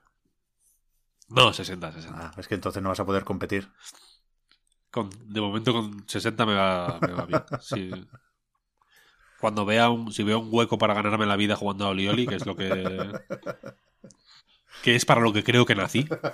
Yo no vacilo, o sea, yo soy una persona que no vacila con casi nada. Vosotros lo sabéis. cierto. no soy, Es verdad, es me, verdad. hago, me suelo hacer de menos, de hecho. No me gusta vacilar, no me- el rollo de "Ey, buah, soy la hostia, tal, no me gusta. Lo desprecio, de hecho, me parece asqueroso. Me parece una forma de ser muy mala. De, como de futbolista, de- como de Cristiano Ronaldo, no me gusta. Menos con Olioli. Yo creo que, es lo, que, es- creo que es lo único que se me da bien en la vida. Al Puy, le digo, hey, gilipollas, tal, y le mando una. te, follé, le digo incluso ahí, como le pongo una. Una foto del. De las puntuaciones. "Eh, tal, no sé, me, me sale, me sale en la vena. A él, hablando con. Es que no, no voy a decir nombres porque tampoco quiero meter aquí en un compromiso a alguien, pero hablando con. eh, con otra persona que conoce a alguien que está eh, jugando a Olioli igual también. le digo, hey, dime el nick del inútil que está jugando al Oli Wall, que le voy a. que, le, que le voy a pintar un bigote, tal. Es como. Pero bueno, me pongo. Me, me sale, me sale, me sale. Porque se me da bien de una forma animal, es increíble. Mola un montón. Animo a todo el mundo a que lo pille, además, porque es súper placentero el puto Lioli. Es un juego muy gustoso en el. En el y, el, y Oli Oli World es un poco diferente, tiene otro rollo, pero estos días he estado reviviendo con una intensidad alucinante, una sensación brutal que tengo grabada y que tendré grabada toda mi vida en la cabeza, que es el daily grind de los Oli Oli. En el daily en Oli Oli es pues es un desafío diario que es básicamente un nivel más o menos pequeñito que tienes que hacer con el mayor número de puntos posible. Puedes practicar tantas veces como quieras, pero solo hay un intento bueno. Oli Oli, los originales, son mucho más perros que Wall, en realidad. Eh, porque si haces un combo de 150 movimientos y no caes bien al suelo, porque al caer al suelo tienes que pulsar la X como para ¡clac! caer guay, sale un resplandor verde, pone perfecto, tal. Si no caes bien, caes mal. No hay una forma de caer normal. Eh, si caes mal, pone flojo. Y entonces, como que se, los puntos se te van a tomar por el culo. Y una puntuación que habría sido en, otro, en otras circunstancias de, yo que sé, 800.000 puntos, se convierte en 24 de pronto. Y tú, me cago en Dios. O te puedes caer, claro, que es la mayor putada, que eso es cero entonces. Entonces, en el daily, eh, tú puedes practicar, insisto, mil veces si quieres, pero solo puntúas con el intento bueno. Y, y claro, ahí, joder, mm, la adrenalina corre de una manera que no, que no os lo podéis ni creer, porque eh, practicando, pues bueno, es como, bueno, a ver, aquí qué hago, aquí salto, aquí no, aquí, eh, aquí hago tal, aquí hago cual, voy a intentar aquí colar un movimiento especial, voy a pim pam. Pero cuando tienes que hacer la. el intento bueno. Se, a mí se me pone el corazón a 100. O sea, cuando a, a, acabo al borde de, la, de, un ataque, os lo juro, ¿eh? temiendo por mi salud. Es un momento de ojos inyectados en sangre, de agarrar la Switch en este caso con una fuerza como si. como si. Para, romperla. O sea, una cosa acojonante. Eh, y en este no, no ocurre tan así, pero ya he vivido un par de momentos con, por ejemplo, este. Este nivel en el que, que Puy me mandó una puntuación acojonante, la suya además, ¿eh? buenísima, una cosa brutal, brutal. Como 400.000 puntos por encima de lo que yo tenía. Una cosa que me quedé loco, en plan, ¿cómo cojones has hecho esto? En plan eran 850.000 y yo lo máximo que hacía era 550.000. Y era como, pero cómo, ¿qué, has hecho aquí para pa hacer esta puntuación, hijo de puta? Eh, pues cuando le superé, que luego hice yo como 940.000, creo que eran un poco menos de 100.000 puntos más, exprimiendo a fondo cada salto, intentando hacer los movimientos que más puntos dan y que también son los más difíciles de encajar bien, ¿no? En realidad, porque no puedes, como en cualquier juego de skate, ¿no? Si estás a mitad de un movimiento, de un grab, cuando caes en el rail, no lo enganchas, entonces ya se te jode el combo. Si estás en medio de un grab cuando caes al suelo, te, piñas automáticamente, por ejemplo. Entonces, como estudiando el nivel a, fondo, ¿no? Cuando hice mi partida buena y me ponía 900 tanto mil puntos, tal, fue muy parecido. Muy parecido. El corazón me iba a mil, estaba de pie ya. O sea, me, me moví por, o sea, empecé sentado, luego me puse un poco más para adelante, luego me levanté, luego me puse a saltar, luego me acerqué a la, me pegué a la tele, que casi me tocaba la nariz con la pantalla. Y, y, y me gusta que esté, que esté eso, el, el caldo de cultivo para estos momentos está ahí y, y multiplicado por un millón, aparte, porque hay una cantidad de niveles acojonante y la, y la mayoría son extraordinarios. Joder, muy bien, muy bien. Un juegazo, un juegazo, es la hostia, increíble. Oli Oli Wall. Si alguien le tiene ganas, que le tenga el doble, porque no, va, no se va a arrepentir. Y si alguien no le tiene ganas, que se lo piense. ¿Este sale, sale en Switch? Sí, ¿no? Sí, eso te iba a decir. que Sí. O sea, se anunció en Switch, de hecho, ¿no? Yo creo. La Sí. fecha salió en un Indie Wall. Creo que el juego venía de antes. Pero que has mencionado tu Switch para referirte a Oli Oli y Oli Oli 2, ¿no? Que pasaron un poco de, de Vita a Switch para mantenerse en la actualidad. Pero, ¿sabes algo de eso, Víctor? De, ¿En algún avance dicen haber jugado en Switch? ¿O sabemos algo de frame rate, de rendimiento, de funcionamiento? Que yo haya leído, no. Y que yo sepa, solo se ha jugado hasta ahora en Play 5 y Steam. Vale, vale, vale. vale. Así Me que. Así que no lo sé. Vale, vale. A eso prestaremos atención cuando salgan los análisis, que entiendo que serán poco antes del lanzamiento, ¿eh? ya digo, en par de semanitas, más o menos, tres semanitas. Oh, yes. Está bien, está bien, está bien. Pues con esto yo creo que sí que podemos ponernos, no sé, cómodos, serios, lo que queráis, para cuando toca hablar de temas sin duda históricos. El otro día llegamos a esta conclusión, ¿no, Marta? Grabando la pildorita, que si, si en algún momento no sabemos qué más decir sobre la compra de Activision Blizzard y King por parte de Microsoft, eh, que se dispone a pagar 68.700 millones de dólares, si en algún momento nos quedamos en blanco, cosa que creo que es perfectamente comprensible, hay que decir que es un, un movimiento, una noticia histórica. Y que por lo tanto, el martes fue un día histórico para los videojuegos, esta semana lo es y seguramente este año lo, lo será. Entonces, antes de, no me he olvidado, despedirte, Víctor, tú que, no sé, ¿qué es lo primero que te viene a la cabeza o lo primero que pensaste o, por dónde crees que deberíamos empezar a seguir nosotros con el programa de hoy? Yo es que me pierdo todavía, ¿eh? Yo creo que en esta situación mm, hay que ser mm, tan descriptivos como, como sea posible porque mm, hay muchas hay, hay muchas formas de, de agarrar este, esta situación y las más yo creo que las más eh, las que más son blanco o negro en este caso creo que son las que más posibilidades de equivocarse tienen ¿sabes? Porque hay mucho. Hay mucha tela que cortar aquí. Hay muchos estudios distintos, hay muchas marcas distintas, hay muchas situaciones distintas. ¿Sabes? No es lo mismo. Yo qué sé. Eh, no es lo mismo Crash Bandicoot que Spiro, por ejemplo, por decir dos cosas parecidas que han comprado. No es lo mismo Call of Duty que StarCraft. No lo sé. No es lo mismo no es lo mismo eh, Blizzard que Toys for Bob. Por ejemplo, no es lo mismo Bobby Kotick que el, que yo que sé, que el, que el director de Vinox, ¿no? Que igual no tiene el, el hombre ni culpa ni, ni, ni sa- ¿sabes? Igual es una persona...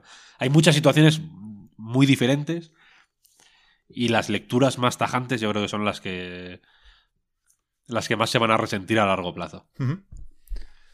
Pero en- de todo esto tenemos que recordar que solo hay un ganador, que se llama Robert Kotick.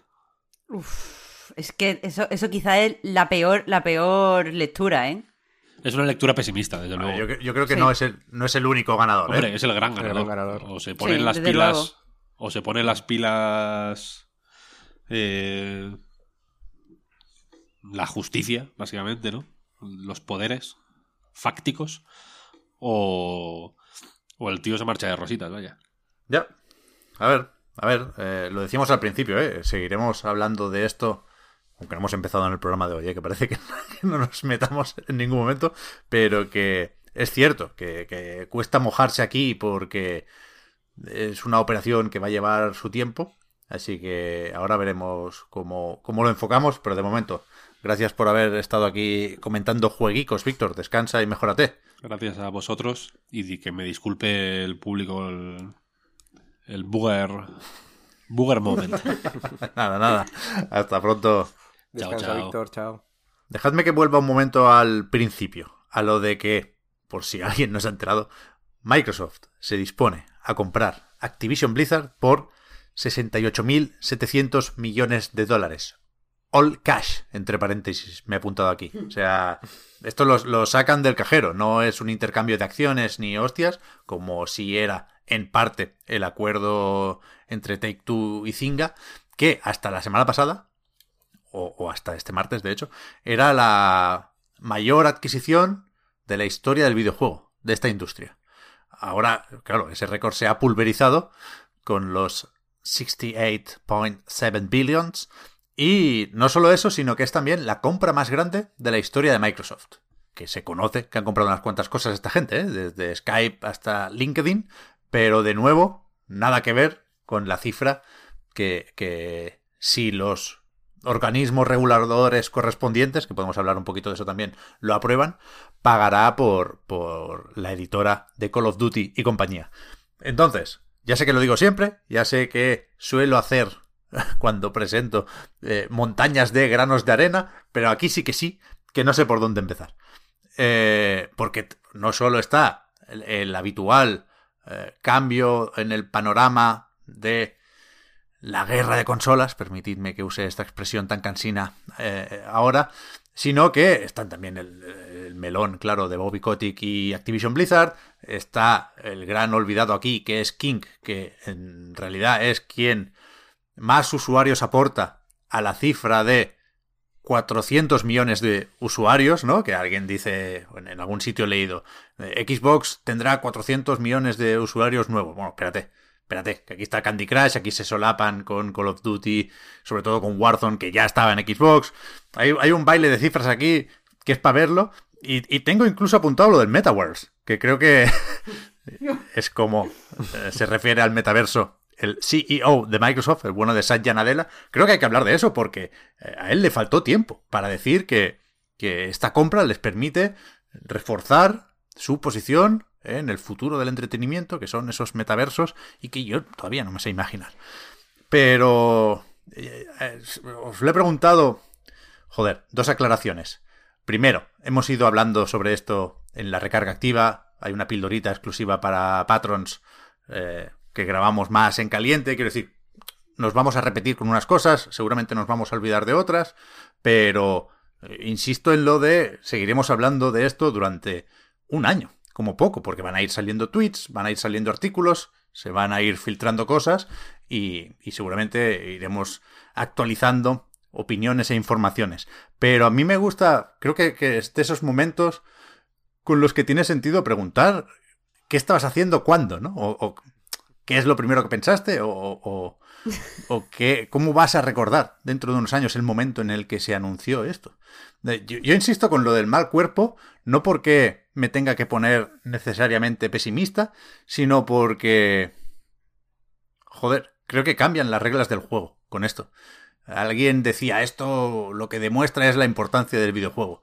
A mí me, me parece de chiflado que a estas alturas de la película mmm, tengas que recurrir a este tipo de cosas para validar un medio y una industria uh -huh. como es la del videojuego, ¿no? Entonces, a, a, para mí el cambio aquí está en que no sé si, si es un punto de inflexión en el tipo de industria. Si la parte del entretenimiento, que es la que nos interesa, espero, en general, queda en un segundo plano y ahora es una industria especulativa. Porque si lo de Zynga, o sea, yo, yo, creo que tiene más sentido, puestos a pagar, tiene más sentido pagar un dineral por Activision, Blizzard King, que por Zynga, ¿no? Pero si lo de Zynga ya me parecía medio obsceno, esto ni te cuento, claro. Dios, Pep, eh, no te lo vas a creer, pero porque no hemos hablado, eh, desde que hicimos la pildorita, tú y yo no hemos hablado sobre esto, eh, como que no, no, hemos puesto en común nuestras ideas, pero eh, estos días he estado pensando exactamente lo mismo que tú. Eh, no sé si te acuerdas que cuando hablábamos de la pildorita te comentaba que el panorama que se está quedando, a mí más que a un monopolio, me recuerda a, bueno, cuando el cine estaba eh, pues controlado por las grandes productoras, cuando Hollywood estaba controlado por las grandes productoras.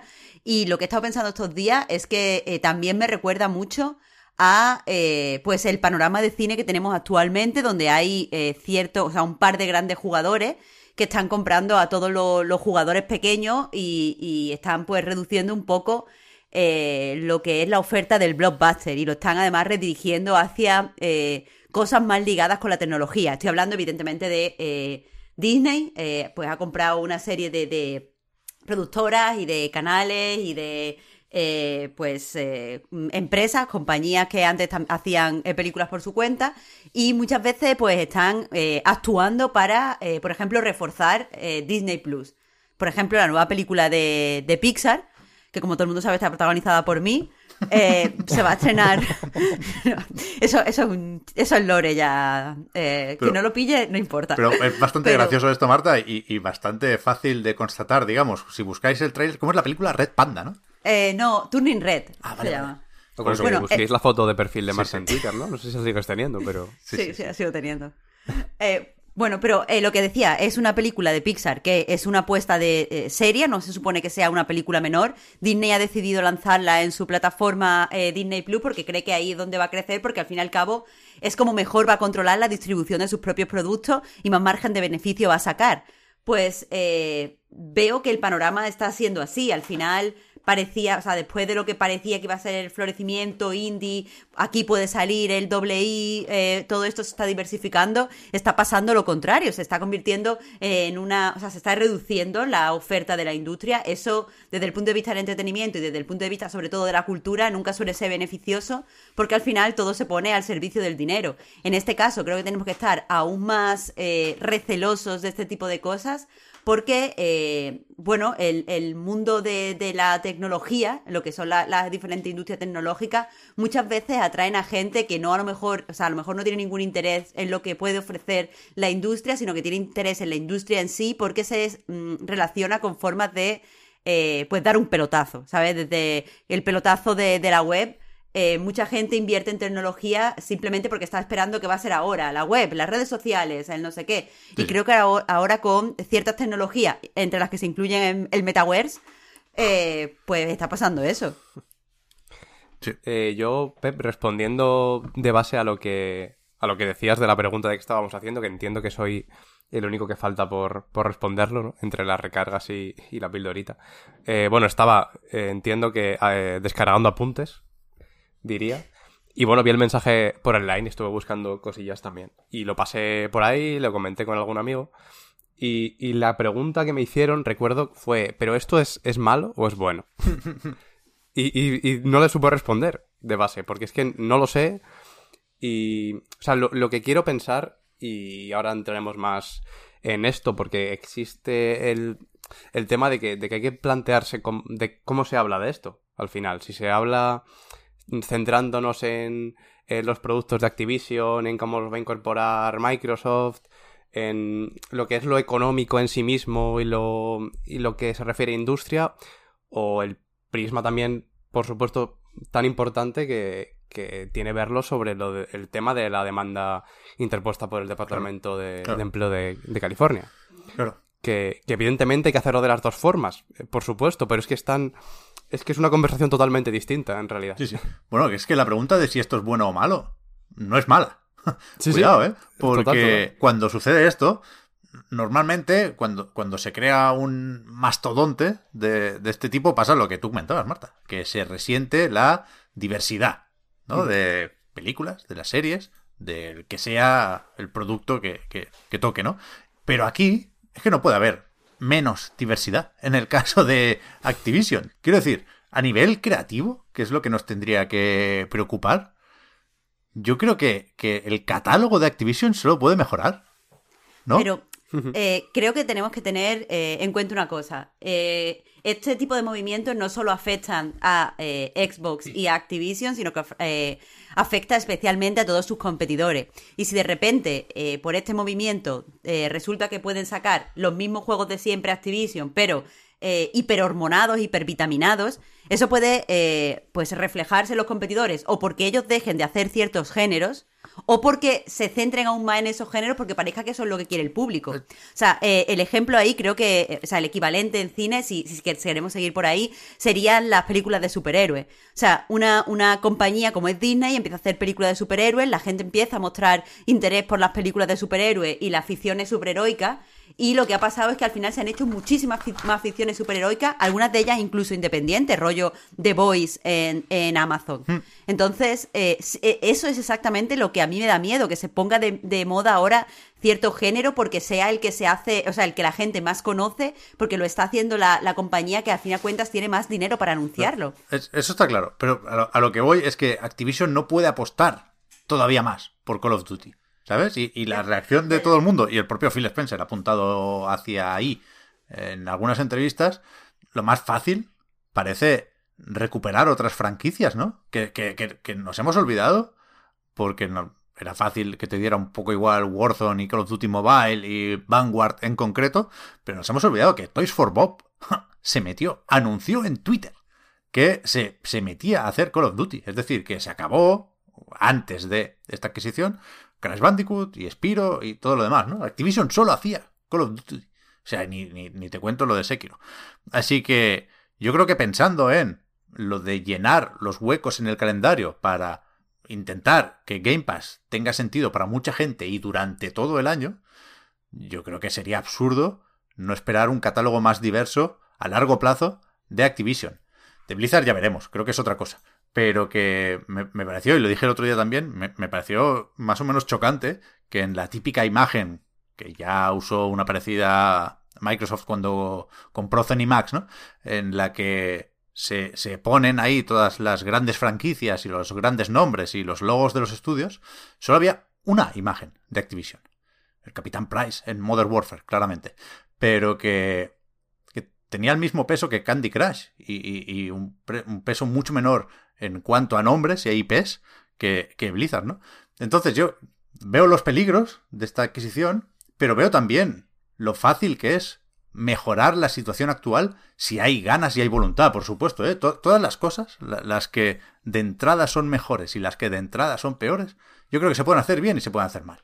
Quiero decir, eh, cuando Phil Spencer o quien sea, en el momento en el que se apruebe esta compra, tenga que definir la hoja de ruta, puede hacer un, buen trabajo, puede mejorar, insisto, el catálogo de Activision Blizzard. Y, por eso cuesta también tener un debate sobre esto, porque hay muchas cosas que, pueden mejorar muy fácilmente, no solo el catálogo, por supuesto, ¿eh? también, insisto, en las condiciones laborales de, la gente que ocurra ahí. De hecho, yo a mí me da la sensación de que no hay forma de que sea va a sonar muy mal, pero no hay forma de que sea peor. Quiero decir, puede partir de ser igual o, o aparte de ahí mucho margen de mejora y poco más. Eh, yo creo que lo único que... O sea, va a aportar diversidad, y eso está claro. Pero lo que precisamente puede hacer que la reste es que es... Pues las exclusividades, ¿no? Al final, que entiendo que todas las plataformas tienen que tener sus exclusividades, pero ahora mismo eh, Xbox va a tener una barbaridad de exclusividades con todo lo que tiene Activision y Blizzard, que veremos hasta qué punto exactamente, porque por lo pronto Phil Spencer ha aclarado ya que Call of Duty no, o sea, sí va a seguir saliendo en PlayStation, que normal, porque al final Fortnite creo que, que al final, eh, sobre todo con Warzone, que, al final entiendo que es lo que más, lo que más genera, eh, Fortnite genera muchísimo más, más, muchísimos más beneficios en PlayStation que en el resto de plataformas. Y yo entiendo que irán por ahí los tiros en, en Call of Duty Warzone. Y tampoco les, tampoco les, no sé, no les saldría cuenta directamente. Bueno, pues que la idea es que un movimiento de esta magnitud cambia los porcentajes. Quiero decir, yo, yo soy escéptico con las palabras que tuiteaba esta mañana, de hecho, o esta pasada madrugada, Phil Spencer, porque creo que hay muchas formas de interpretarlas, ¿no? Se puede. Call of Duty puede seguir en PlayStation solo con Warzone o solo hasta que acabe eh, el famoso contrato que se menciona, igual que se mencionaba en el caso de Bethesda, no sabemos. O sea, hay, un tipo de acuerdo entre Activision y PlayStation, ¿no? Porque las competiciones de Call of Duty se hacen con PlayStation, porque ahora ya no hay eso de el DLC anticipado, pero sí hay una serie de beneficios en PlayStation. Eso ya lleva unos años siendo así. No sé cuánto le queda a este acuerdo, ni, ni, ni sé con qué periodicidad se renova, pero se puede interpretar de muchas maneras ese tweet y en cualquier caso, lo de gastar 70 mil millones de dólares tiene que servir para que, yo qué sé, ¿eh? la esperanza de Xbox debería ser que el porcentaje de ingresos que genera PlayStation en Fortnite sea menor y crezca el de Xbox. Ya veremos, ¿eh? Falta mucho para poder interpretar los resultados de todo esto. Pero, pero yo creo que, Bueno, que pero es que todo está en el aire. Pero se van a llevar también una parte. Va a llegar un momento en el que las ventas en PlayStation, bueno, va a llegar, quiero decir, en cuanto se cierre, entiendo, ¿no? Las, al final los, los micropagos del Warzone en parte van a ir para, para Microsoft también. Sí, sí, claro, claro. Pero no sé, no sé, yo creo que lo de las exclusividades va a ser lo último que resolvamos aquí. Igual que fue lo último que resolvimos con el caso de Bethesda, que incluso con el trato ya aprobado se mareó la perdiz un poco más con lo de ir juego a juego y estaba aquí eh, el rollo de el Deathloop exclusivo y nos falta todavía el Ghostwire Tokyo console exclusive. En PC siempre el el PC está un poco ajeno a todas estas polémicas, igual que Switch por razones distintas. Me gustan mucho los memes de las peleas entre las comunidades de Xbox y PlayStation y el, el presunto terremoto que lo va a cambiar todo y Nintendo en plan, bueno, ese, dame ya a Onuma el Breath of the Wild, la secuela y, y déjate de Call of Duties y de pollas en vinagre. Eh, además, con lo que pasó con, con Bethesda, precisamente, bueno, con Zenimax en general, pero con Bethesda en, en particular, con la inclusión de los propios juegos en el, en el Game Pass, también pasó un montón de tiempo hasta que, hasta que fueron llegando. No sé, aquí. Entiendo que era, aunque como tal, como first parties eh, acaben llegando y tarden más, supongo que será más fácil ahora hacer acuerdos para que lleguen los juegos. Bueno, esa es una de las cosas que han dicho, ¿eh? que en cuanto puedan, y eso significa cuando esté todo firmado y puede pasar más de un año, irán metiendo no solo nuevos lanzamientos en Game Pass, sino también todo lo, lo anterior. Pero... ¿Qué más podemos comentar? Es que lo- lo de la situación actual de Activision hay que comentarla. Yo, yo- yo creo que es importante y creo que hay varias formas de interpretar ahora las palabras de Phil Spencer cuando decía que estaban reevaluando su relación con Activision Blizzard y que dijo algo así como que quería tener un, un- un papel activo en esta problemática y no sé si, si entonces ya barajaba la posibilidad de ser el nuevo jefe, en definitiva, de Activision Blizzard para, Eso es para- justo lo que iba a plantear. para mejorar las cosas. Por lo que sabemos, y creo que en alguna entrevista lo ha dicho el propio Phil Spencer, es que aquí es complicado porque unos hablan con Bobby Kotick, otros hablan con Phil Spencer y otros hablan con fuentes que no conocemos, ¿no? Pero yo creo que está más o menos claro que las negociaciones empezaron a finales de 2021. Con lo cual, mm, ya estaba más que documentado que la situación de Activision Blizzard era jodida y que pues habría un juicio con la Comisión de Bolsa y Valores y una serie de asuntos legales que ahora pasan a ser eh, o pasarán a ser responsabilidad de Microsoft. Entonces, eh, yo todavía no tengo claro si aquí deberíamos ver a Phil Spencer como un salvador, porque efectivamente, aunque haya un precio a pagar, aunque se tengan que comer un sapo, nunca mejor dicho, porque no vaya la cara que tiene el puto Kotick, eh, no, no sé si es un salvador o es un hipócrita. La verdad es que no lo sé. Creo que. Y, y sabiendo que, que- que no se pueden dar pistas sobre una adquisición de este tipo, porque entonces estás haciendo inside trading y esto mal también. Pero yo creo que nadie interpretó esas palabras como. eh, vas a tener que arreglarlo tú, Phil.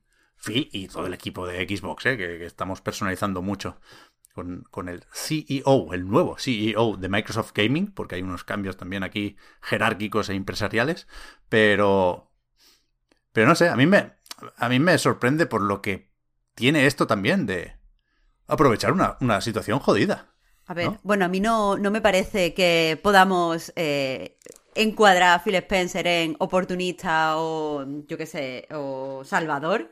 A mí me parece simplemente que un millonario moderno, de estos de tengo mucho dinero, estoy evidentemente por encima de ti, pero quiero que me consideres una- un colega, quiero que me consideres uno de los tuyos. Este, este tipo de imagen que, que tiene los más, a mí me parece que Phil Spencer eh, lo hizo primero.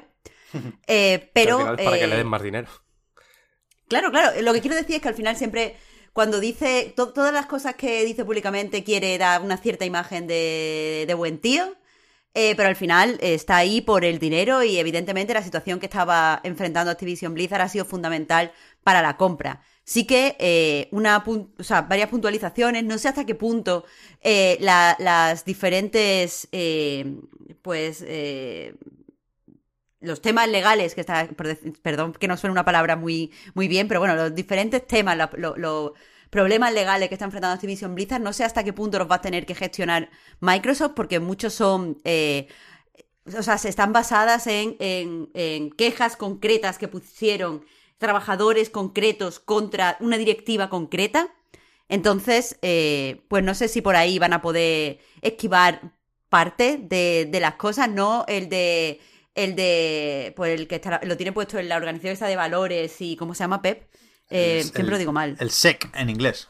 Comisión de Bolsa y Valores. Luego está lo de ah, pues California, de empleo y vivienda, que es otra. Claro, el de empleo y vivienda, eh, yo creo que eso no le puede eh, caer nada a, Microsoft, el, de, el del sexy. Pero lo que, lo que iba a decir con respecto a eso es que, eh, bueno, me parece que hay un cambio de actitud cuando, o sea, de, por parte de Phil Spencer antes de mm, que se confirmara la compra y después, hmm. que evidentemente pues mm, denotan para lo que estamos aquí. Porque sinceramente, si ya los trabajadores, eh, y cuando hablo de los trabajadores, hablo de los trabajadores vocales y de la organización ABTR ABK, eh, si a los trabajadores ya les molestó que el propio día de la compra no se hiciera ningún tipo de referencia a su situación y no se hiciera ningún tipo de feo hacia Bobby Kotick, que quieras que no, ha sido su gestión el que ha llevado a, pues, al momento que está viviendo, que están viviendo muchos trabajadores, muchos están en huelga, muchos están profundamente descontentos, eh, decenas de ellos se han ido, eh, otros han pasado por, por cierto mal, eh, malos momentos dentro de la compañía. O sea, si ya molestó que el día de la compra no se hiciera referencia a eso, creo que aún tiene que molestar más el hecho de que se haya tranquilizado a los fans de PlayStation antes que a los propios trabajadores. Que decir, evidentemente eh, en este momento queda muchísimo para que la compra sea efectiva, queda muchísimo para que de forma eh, legítima Phil Spencer pueda tomar algún tipo de decisión relacionada con Activision, es cierto, pero eh, igual que has dicho, voy a hacer un esfuerzo por mantener estos contratos o tengo toda la intención de que estos acuerdos se mantengan, también podría haber dicho que tiene la intención de negociar con los trabajadores o que tiene la intención de, si no quieres decir negociar para no pillarte los dedos, hablar o escuchar o estar atento, porque habla o, otras veces Phil Spencer de diversidad en Activision. Hmm. Pero ahora ya, ahora que, ahora que tiene que hablar, no habla. Joder, yo creo que, Phil Spencer, tronco. Algo ha dicho, ¿eh? Sí, algo ha dicho, pero poco. Eh, yo no sé, no sé él en particular, justo he tenido hace poco una entrevista en The Washington Post que no he podido leer pero en el comunicado oficial lo más parecido a eso, que, que, no deja de ser nada, dice como que Microsoft está comprometida con su viaje hacia la inclusión, ¿no? Y que quieren, que quieren incluir su, su cultura de inclusión dentro de los equipos de Activision Blizzard. Es lo más parecido que han dicho, pero eso es el típico lenguaje eh, político institucional que viene a no decir nada para esquivar un poco el tema, pero que parece que han dicho algo, ¿no? Yo, yo o sea. Yo sí he leído la entrevista de esta esta mañana y creo que es esta, ¿eh? La que acaba hablando o acaba diciendo que no tiene mucha experiencia con sindicatos, pero que saben que tendrán que hacer cambios en la cultura de trabajo de Activision Blizzard y que quieren que todos los trabajadores estén cómodos y den lo mejor de, de sí mismos, ¿no? Pero, pero claro que hay que hacer muchos malabares aquí, porque, insisto, es muy importante pensar que queda un año de las cosas siguen como estaban y tienen que seguir su curso. Y en Activision hay una directiva con eh, Bobby Kotick a la cabeza durante varios meses más que no puede desentenderse de esas promesas que hizo. Y, tienen que, aunque yo creo que los cambios importantes, si llegan, llegarán con Microsoft, y aunque yo no dudo de las buenas intenciones de Phil Spencer en ese sentido, yo, yo estoy convencido de que la situación en, para los trabajadores y las trabajadoras de Activision Blizzard y King en King supongo que están más o menos bien, que las, condiciones para todos en cinco años serán mejores que el año pasado. ¿No? Pero, pero para eso falta mucho. Y, para eso hay que eh, intentar preservar hasta donde sea posible la credibilidad de la junta directiva actual. Que yo doy por hecho que Bobby Kotick se va a marchar. Insisto, no lo pueden decir, pero lo han dado a entender. Pero, pero, pero el resto de los directivos seguramente no.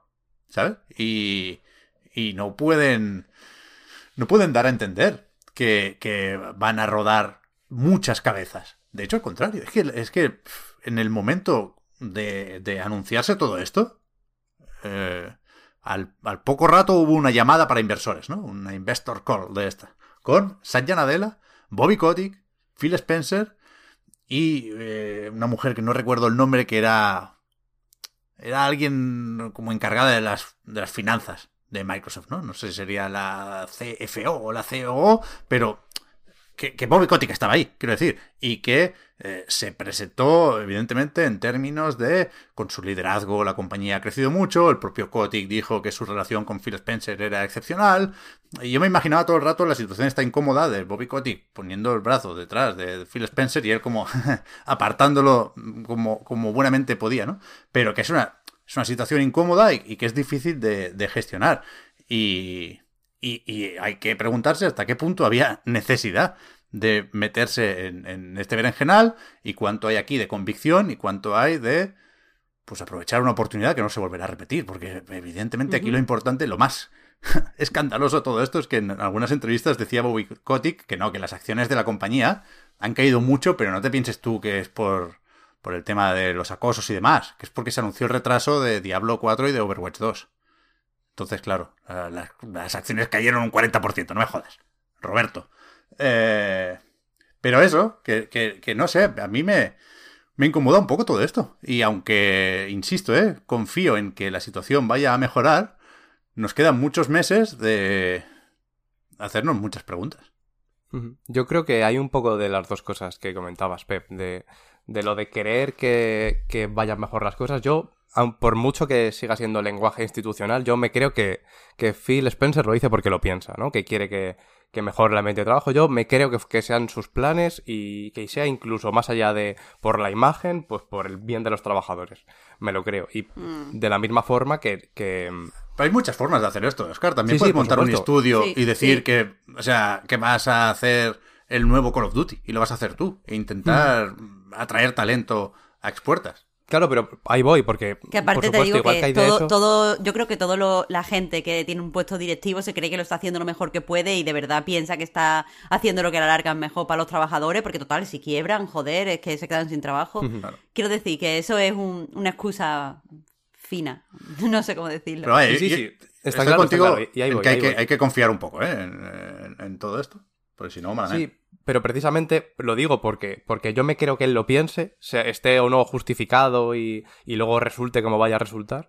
Pero por supuesto también hay una parte de oportunismo en esto. Yo creo que uh -huh. es más o menos evidente. Pero luego lo que, lo que comentabas también, Pep, de si va a acabar siendo El Salvador o no, no sé, yo creo que simplemente lo veremos cuando pasen los años. Yo también, como también comentabas, creo que va a ir a mejor, básicamente porque no, no puede ir a peor.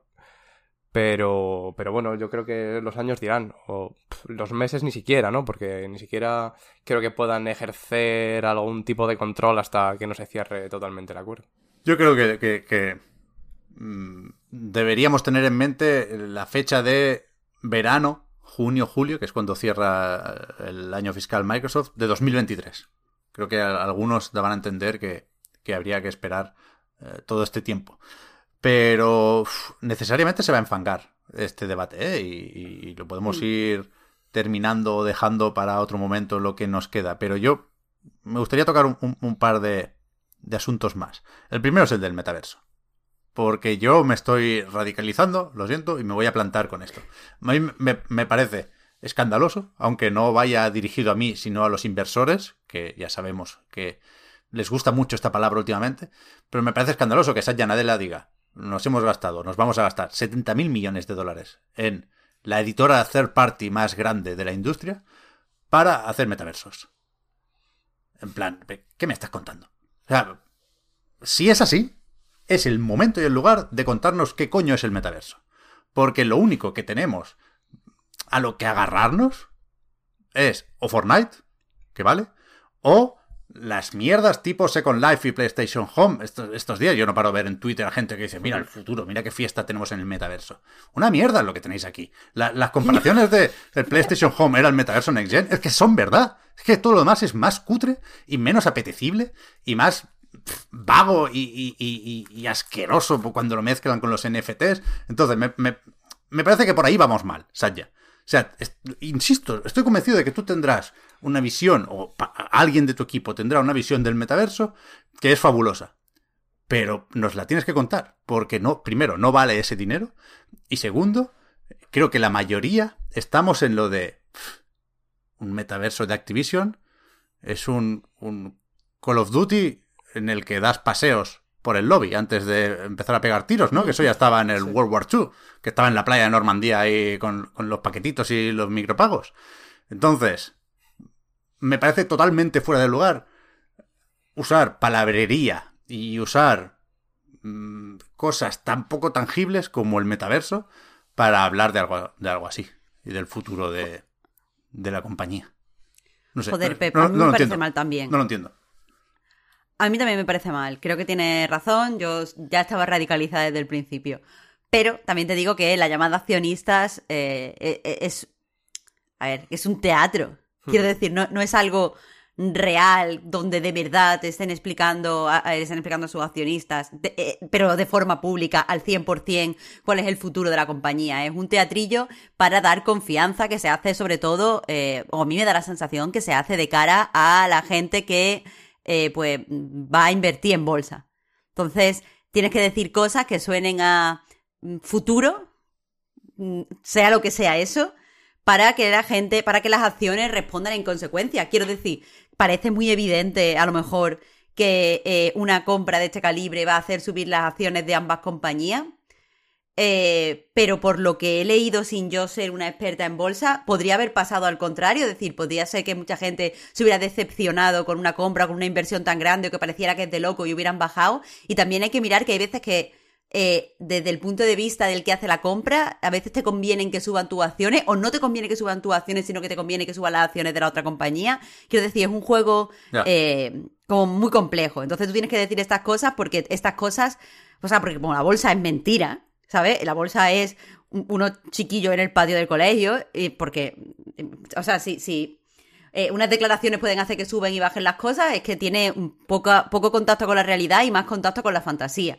Entonces, eh, este tipo de cosas es el teatrillo para que las cosas en bolsa salgan o como ellos quieren o como o para presionar que salgan lo que más le beneficia a ellos. Entonces, ya te digo, evidentemente eh, lo que hubiera sido genial es que hubiera dicho, mira, eh, lo del metaverso es una apuesta real, el metaverso consiste para nosotros en esto, esto, esto, esto y esto, bienvenidos al futuro. Pero como no lo saben, pues simplemente es, vamos a usar estas palabras para que eh, más o menos funcionen. Pero- de hecho, vamos, es que eh, esta misma semana he tenido una, una vivencia eh, similar que no, no puedo contar, pero por una persona que conozco que trabaja en el desarrollo, eh, han, han comprado su, su estudio y también eh, les han puesto como estos son los proyectos que podréis entrar y llevar a cabo y tal. Y también soltaban cosas como blockchain, NFT, no sé qué, pero no tienen ni idea de cómo meterlo en el juego, ¿sabes? Por eso, Es por como eso. que es es- algo, un teatrito. Es especulación pura y dura.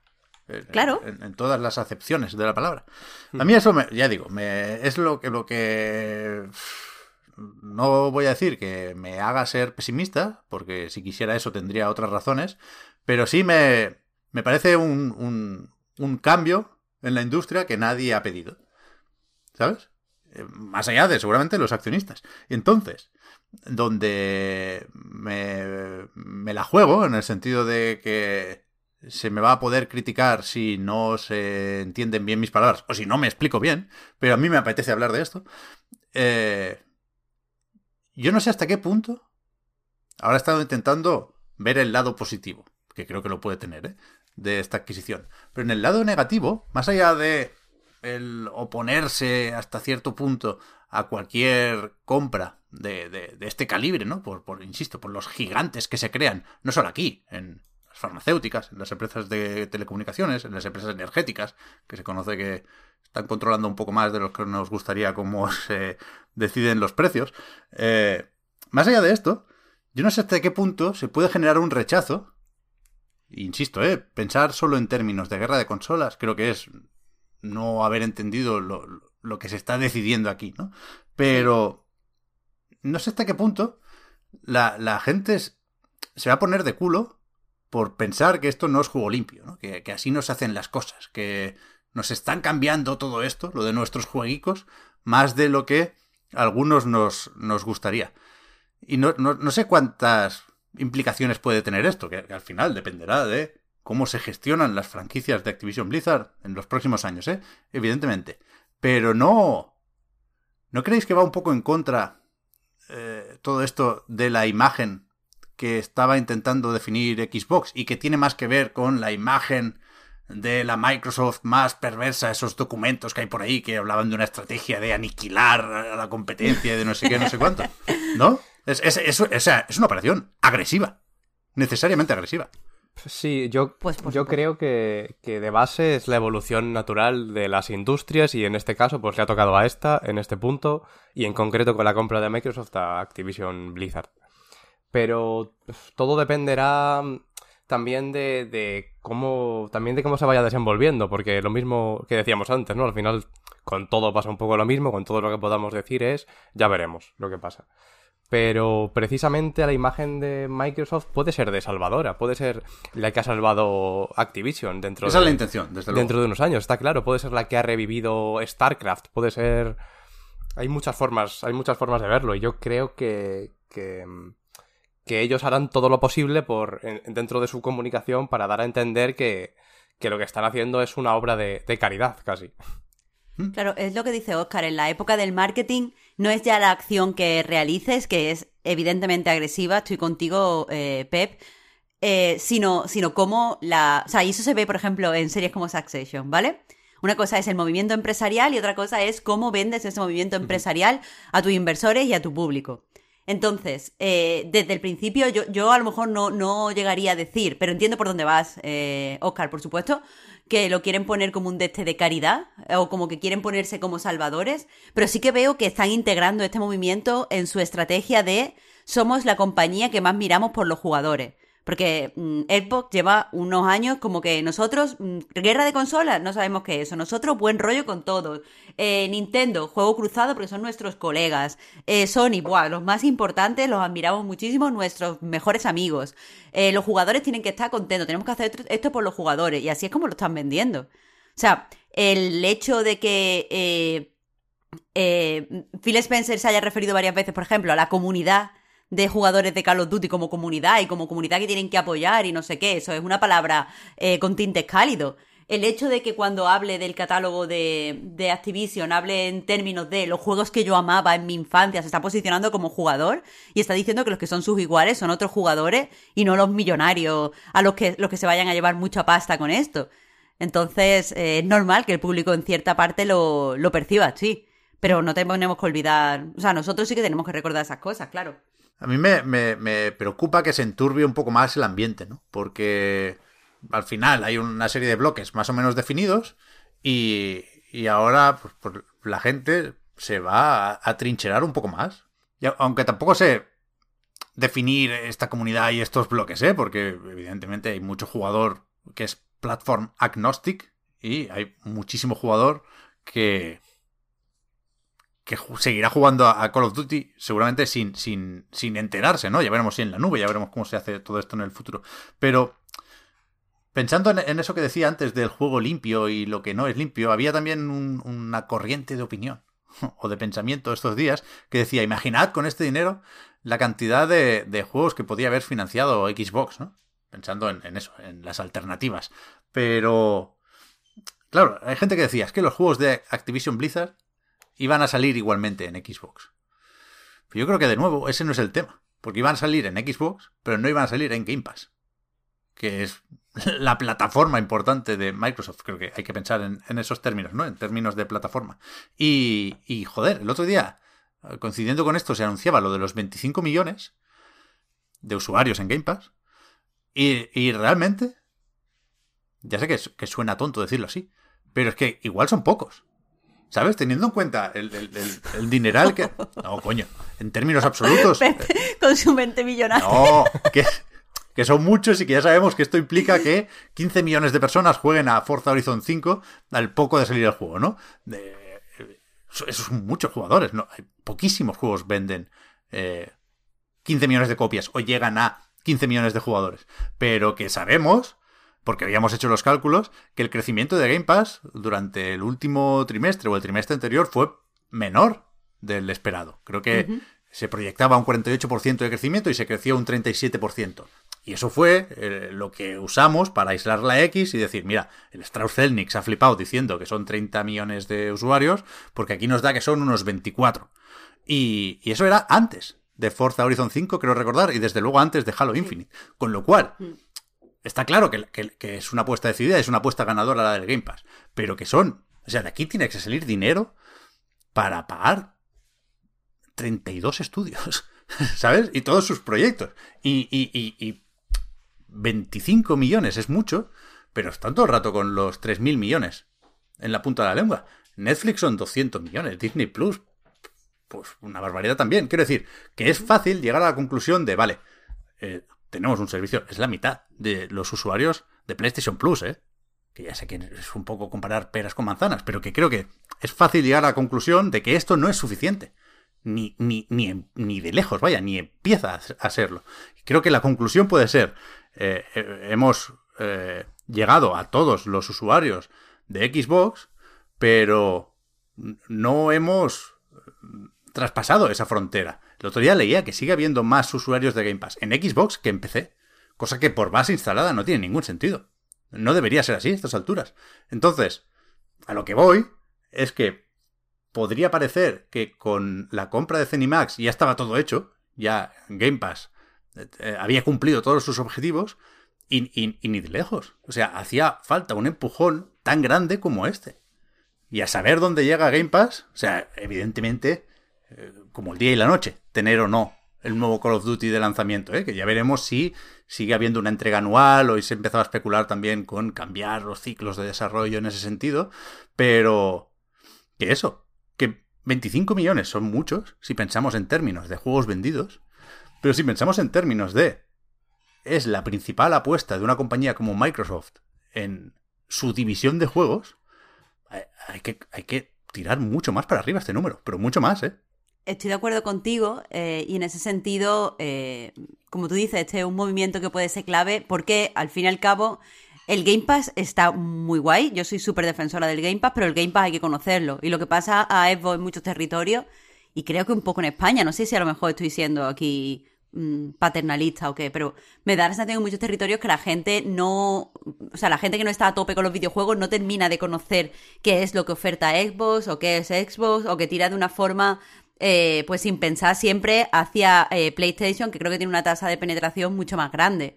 Entonces, eh, quizá lo que está intentando por todos los medios es dar un golpe en la mesa, intentar aumentar su tasa de penetración antes de que, evidentemente, Sony saque su propia plataforma que nativamente va a estar más accesible para un montón de gente.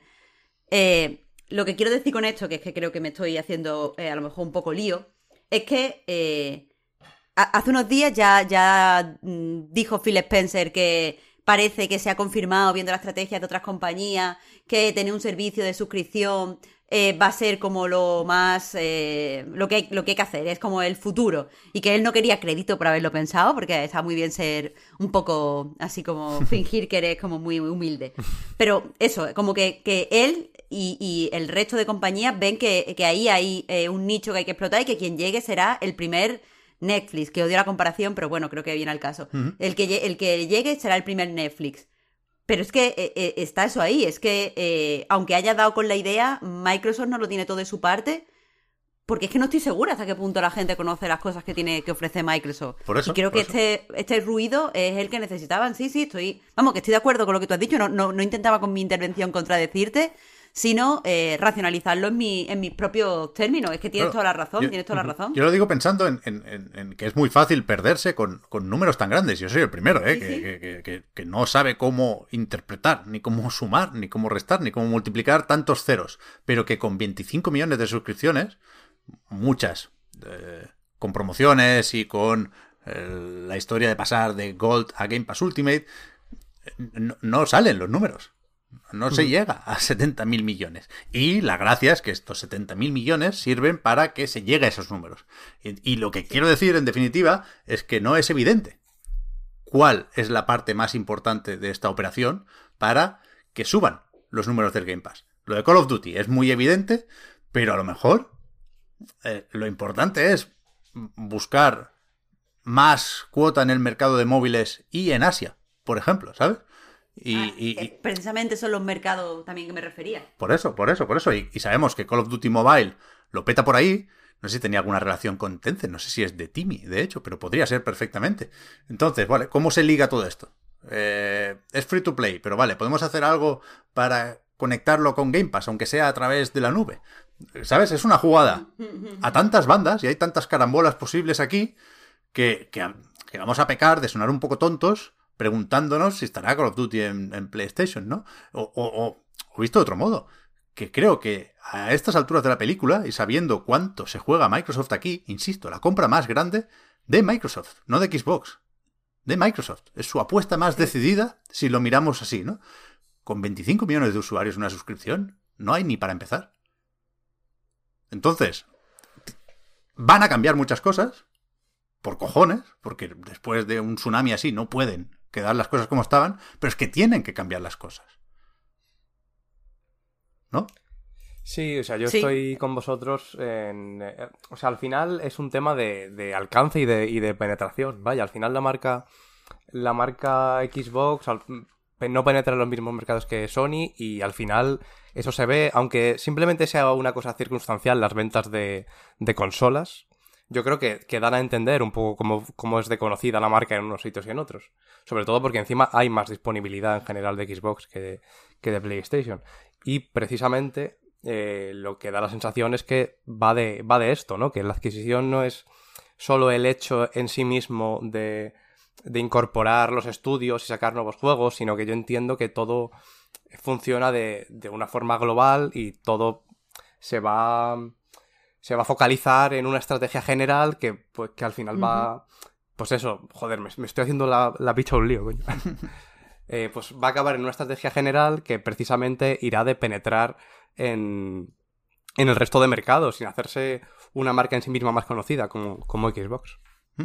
Y yo no, no tengo más apuntado aquí en la libreta. Seguramente había pensado durante los últimos días, durante las últimas noches. Yo, yo, o sea, literal que no he dormido por esto. O sea, no, no, porque me afecte directamente, sino porque no podía parar de, leer artículos y de pensar, coño, tenemos que estar a la altura, ¿no? De, este evento claramente histórico, como decía. Y, me daba ansiedad no, no, no tener hot takes, ¿no? Pero creo que es complicado, porque, porque pueden pasar muchas cosas, todas tienen sentido. Eh, lo digo pensando en si se deja las entregas anuales de Call of Duty en PlayStation, porque así tienes que decidir entre 80 euros aquí o menos euros. Ya veremos cuántos. Lo, de, lo del promoción a un euro creo que se va a acabar pronto esa broma. Y, yo creo que van a subir los precios del Game Pass más pronto que tarde. Pero bueno, seguirá ganando en la comparación Game Pass, ¿no?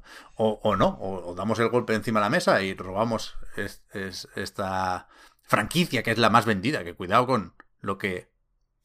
La temeridad de, hace un rato de quitarle importancia a Call of Duty, ¿eh? no pretendía eso en absoluto.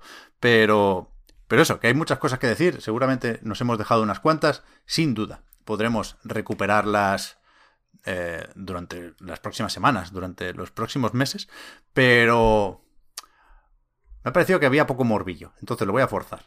El otro día en la píldora... mira, Pep. No, no, es verdad, es verdad.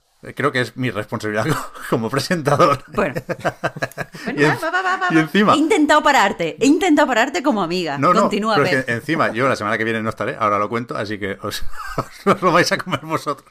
Pero que el otro día, no, no, no, va a ser tan grave. El otro día en la pildorita decía, no es el momento de hablar de la respuesta de Sony, ¿no? Porque es reduccionista esta visión.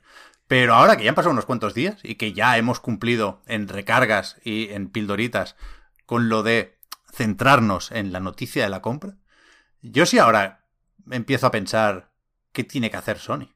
Están con su Horizon y, tienen otras cosas, ¿eh? Y, evidentemente no pueden improvisar una respuesta de un día para otro. Me, Tengo curiosidad también por saber si alguien se chivó a Jim Ryan y compañía. Si se enteraron por la prensa. Tendrán espías, tendrán espías, que eso existe, tío. En principio, Bobby Kotick mm, se ofreció a ver si había alguien que, que, ofreciera más pasta. No sé ni si amo a Sony porque creo que esta adquisición está completamente fuera de su alcance, ¿no? Creo que pensaría antes en Tencent.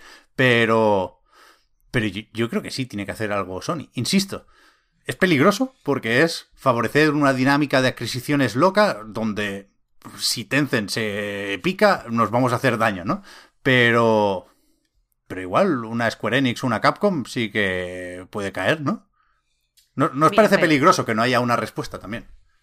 Bueno, ver. justo la respuesta que puede venir pronto precisamente es en forma del, del servicio este de suscripción, ¿cómo se llama? Es- Spartacus, ¿no? Spartacus ya no importa a nadie, Oscar. El Spartacus ya poca cosa. En teoría, eh, de hecho, además es, era a principios de año, ¿no? O sea, a primavera, creo que decían. A la GDC bueno, no lo igual, sé. sí. Entiendo que, que, el- que lo tendrán que, estar gestionando y gestando desde ya, si es que lo, lo pretenden hacer. Y precisamente Square Enix, que es más o menos cercano en general, eh, muchos exclusivos empiezan en, en, en Sony, podría tener sentido. Mira, yo creo que la primera semana donde se da una noticia de este calibre, eh, la única respuesta que tiene que tener un competidor es para reafirmar a su propia audiencia. No tiene por qué tener ya una respuesta desde el punto de vista empresarial. Eh, un representante de Sony sí que ha hablado con The Washington Post. Lo único que le dijo es que esperan que se cumplan los acuerdos que ya tienen firmados con Activision Blizzard. Eh, Phil Spencer ha confirmado que así va a ser. Así que a mí me parece bien que. O sea, me parece lógico que una vez mm, que le han podido decir a su audiencia que al menos hasta donde ellos pueden decir y saber todo va a seguir adelante, eh, lo que tienen que hacer es eso, permanecer en un segundo plano a ver cómo van las cosas. Yo personalmente eh, vería extraño que se lanzaran ahora a hacer una compra así... No sé, Pe- Pepe aquí el adivino, pero No, yo lo idea, vería... Ni idea, ni idea, ni idea. Yo, ya, ya, bueno, ni idea, eso dice siempre, pero siempre acierta. O sea, el caso, eh, En, en Fire Sprite se gastarían más o menos poco dinero. Pero en Mm. Crunchyroll, por ejemplo, cuidado lo que soltaron ahí, ¿eh? Que hay, que hay- no sé hasta qué punto esto se puede convertir en, en- en- Hablando de esos bloques, ¿no? En Japón contra Occidente. No sé hasta qué punto Sony... Creo que Si quisiera responder o seguirle el juego a Microsoft, yo creo que lo más inteligente sería construir su fuerte en Japón. Pero no solo, no solo en Japón, creo que también Sony está haciendo cosas por diversificar. Tú mismo has dicho Crunchyroll, yo iba a decir que está haciendo una apuesta ahora también por el cine bastante interesante y, y por controlar ciertas, ciertas marcas que se distribuyan bien eh, en, en cines. Entonces entiendo que por eso no tiene que hacer ahora en videojuegos, teniendo en cuenta la penetración que tienen y el, el- el impacto cultural que tienen, no tienen por qué hacer cosas a tonta y a loca, se pueden parar. Pero también te digo, Pep, que estabas hablando, empezaste hablando de la hot take. Yo creo que para hacer hot takes buenas hay que tener información. De hecho, eh, tú, tú eres muy buen adivino y Víctor es muy bueno haciendo hot takes porque tenéis mucha información, mucho en forma de conocimiento que habéis adquirido con la experiencia. Y en este momento, que es la primera semana, recordemos, aunque tengamos el tema súper presente siempre, creo que no hay información para hacer hot take en ningún, No, no, no, en ningún sentido. Y no quiero ser aguafiesta porque sé que especular es divertido. Pero, pero eh, especulemos mientras podamos, pero para hacer hot take hay que esperar. Es verdad, es verdad. Perdón por intentar forzar el, el, el- morbo. Pero a ver qué pasa en los próximos días después de esto, ¿no? Creo que se va a quedar todo el mundo callado. O sea, no tenemos más cosas que comentar de actualidad porque a lo sumo ha habido un par de fechas interesantes. El Lego Star Wars Skywalker Saga saldrá el 5 de abril. Parece que Ghostwire Tokyo puede caer el 25 de marzo. Pero, pero está todo el mundo callado y atento, ¿no? Que creo que es comprensible y es lo que toca. Y la semana que viene, ya si eso, veremos qué pasa con Leyendas Pokémon Arceus. A ver si lo podemos jugar antes y si no, pues lo comentamos la otra semana. Pero, pero yo creo que por lo demás podemos ir despidiendo esto, ¿no? Puedo empezar a recordar que el podcast Reload, igual que a nightgames.com, es posible gracias a vuestras generosas aportaciones, patreon.com barra a night reload. Me voy a dirigir aquí no solo a los patrons, sino a todos los que nos escucháis, para que, joder, todo el rato estoy dudando de sobre qué deberíamos hablar con esto de Microsoft y Activision Blizzard, decídnoslo vosotros, ¿eh? si creéis que nos hemos dejado algún tema, eh, podemos hacer, insisto, esto va para largo, la lista de mítico, ¿no? Ya ha empezado todo el mundo a hacerlo, lista de franquicias míticas de Activision que os gustaría que, que recuperaran después de esto, ¿no? Eh, lo vamos viendo durante los próximos días. Pero decía, yo la semana que viene no voy a estar. Momento anuncio. No quiero generar aquí mucha atención, pero eh, si todo sale bien, y parece que sí, yo la semana que viene voy a ser padre por segunda vez. Con lo cual, me voy a ausentar mínimo una semana. Después ya, ya veremos. Mm, Por poco que se pueda, a mí me gustaría seguir grabando cositas, alguna recarga, algún reload, pero ya, ya lo iremos viendo sobre la marcha. Me, tampoco quería hacerlo aquí público de una forma muy rara, pero es que tampoco quería que Marta os tocara eh, a vosotros explicar esto la semana que viene, ¿no? Con lo cual lo digo yo ahora y, y ya está. Y ya nos iremos viendo y escuchando. Bueno, y que te pueda felicitar a la gente, Pe, porque es motivo de mucha alegría. No el hecho de que vayan a venir más chistes de padre al podcast, que eso ya se intuyó la semana pasada. pero oye, que la gente te pueda felicitar. Bueno, me da vergüenza, pero es verdad, es verdad. Que, que hace ilusión, ¿eh? Y que, que voy a estar contento. Que aprovechen los juegos, que los voy a puntuar más alto los próximos meses. Si tengo tiempo de jugarlos, ¿eh? que este es otro tema. Hostia, ¿habéis hecho el resumen este de, PlayStation? Sí, de las horas. Gusta mucho esta mierda, ¿eh? Yo el año pasado no me lo cogía y este año sí, por temas de privacidad de la consola o algo así, que lo cambié. tengo que dejar el puto Genshin Impact. Eh, nada, así que eso. Ya me despido para más de una semana. Pero en cualquier caso, habrá Podcast Reload con Oscar, Marta y Víctor. Os agradezco la presencia en el programa de hoy y, y ánimos y suerte con los próximos. Gracias a ti, Bueno, ánimo y suerte para ti, Pep. También, también, también, también. Muchas gracias, muchas gracias. A ver si frenan un poco las compras las próximas semanas, que a mí me gusta mucho comentar estas mierdas, ¿no? Espero no perderme nada. Bueno, yo, creo que, que, Phil Spencer acaba de, retrasar todo, ha hecho así como un gesto en su de eso, como espera, espera, retrasamos un par de meses, así que tranquilo. La compra de Sony para marzo. Eso, y que salga Bayonetta en verano, que no me lo pongan muy prontito tampoco. Apuntado, eh, apuntado. Nos vemos, gente. Muchísimas gracias por todo y hasta la próxima. Chao, chao. Hasta la próxima.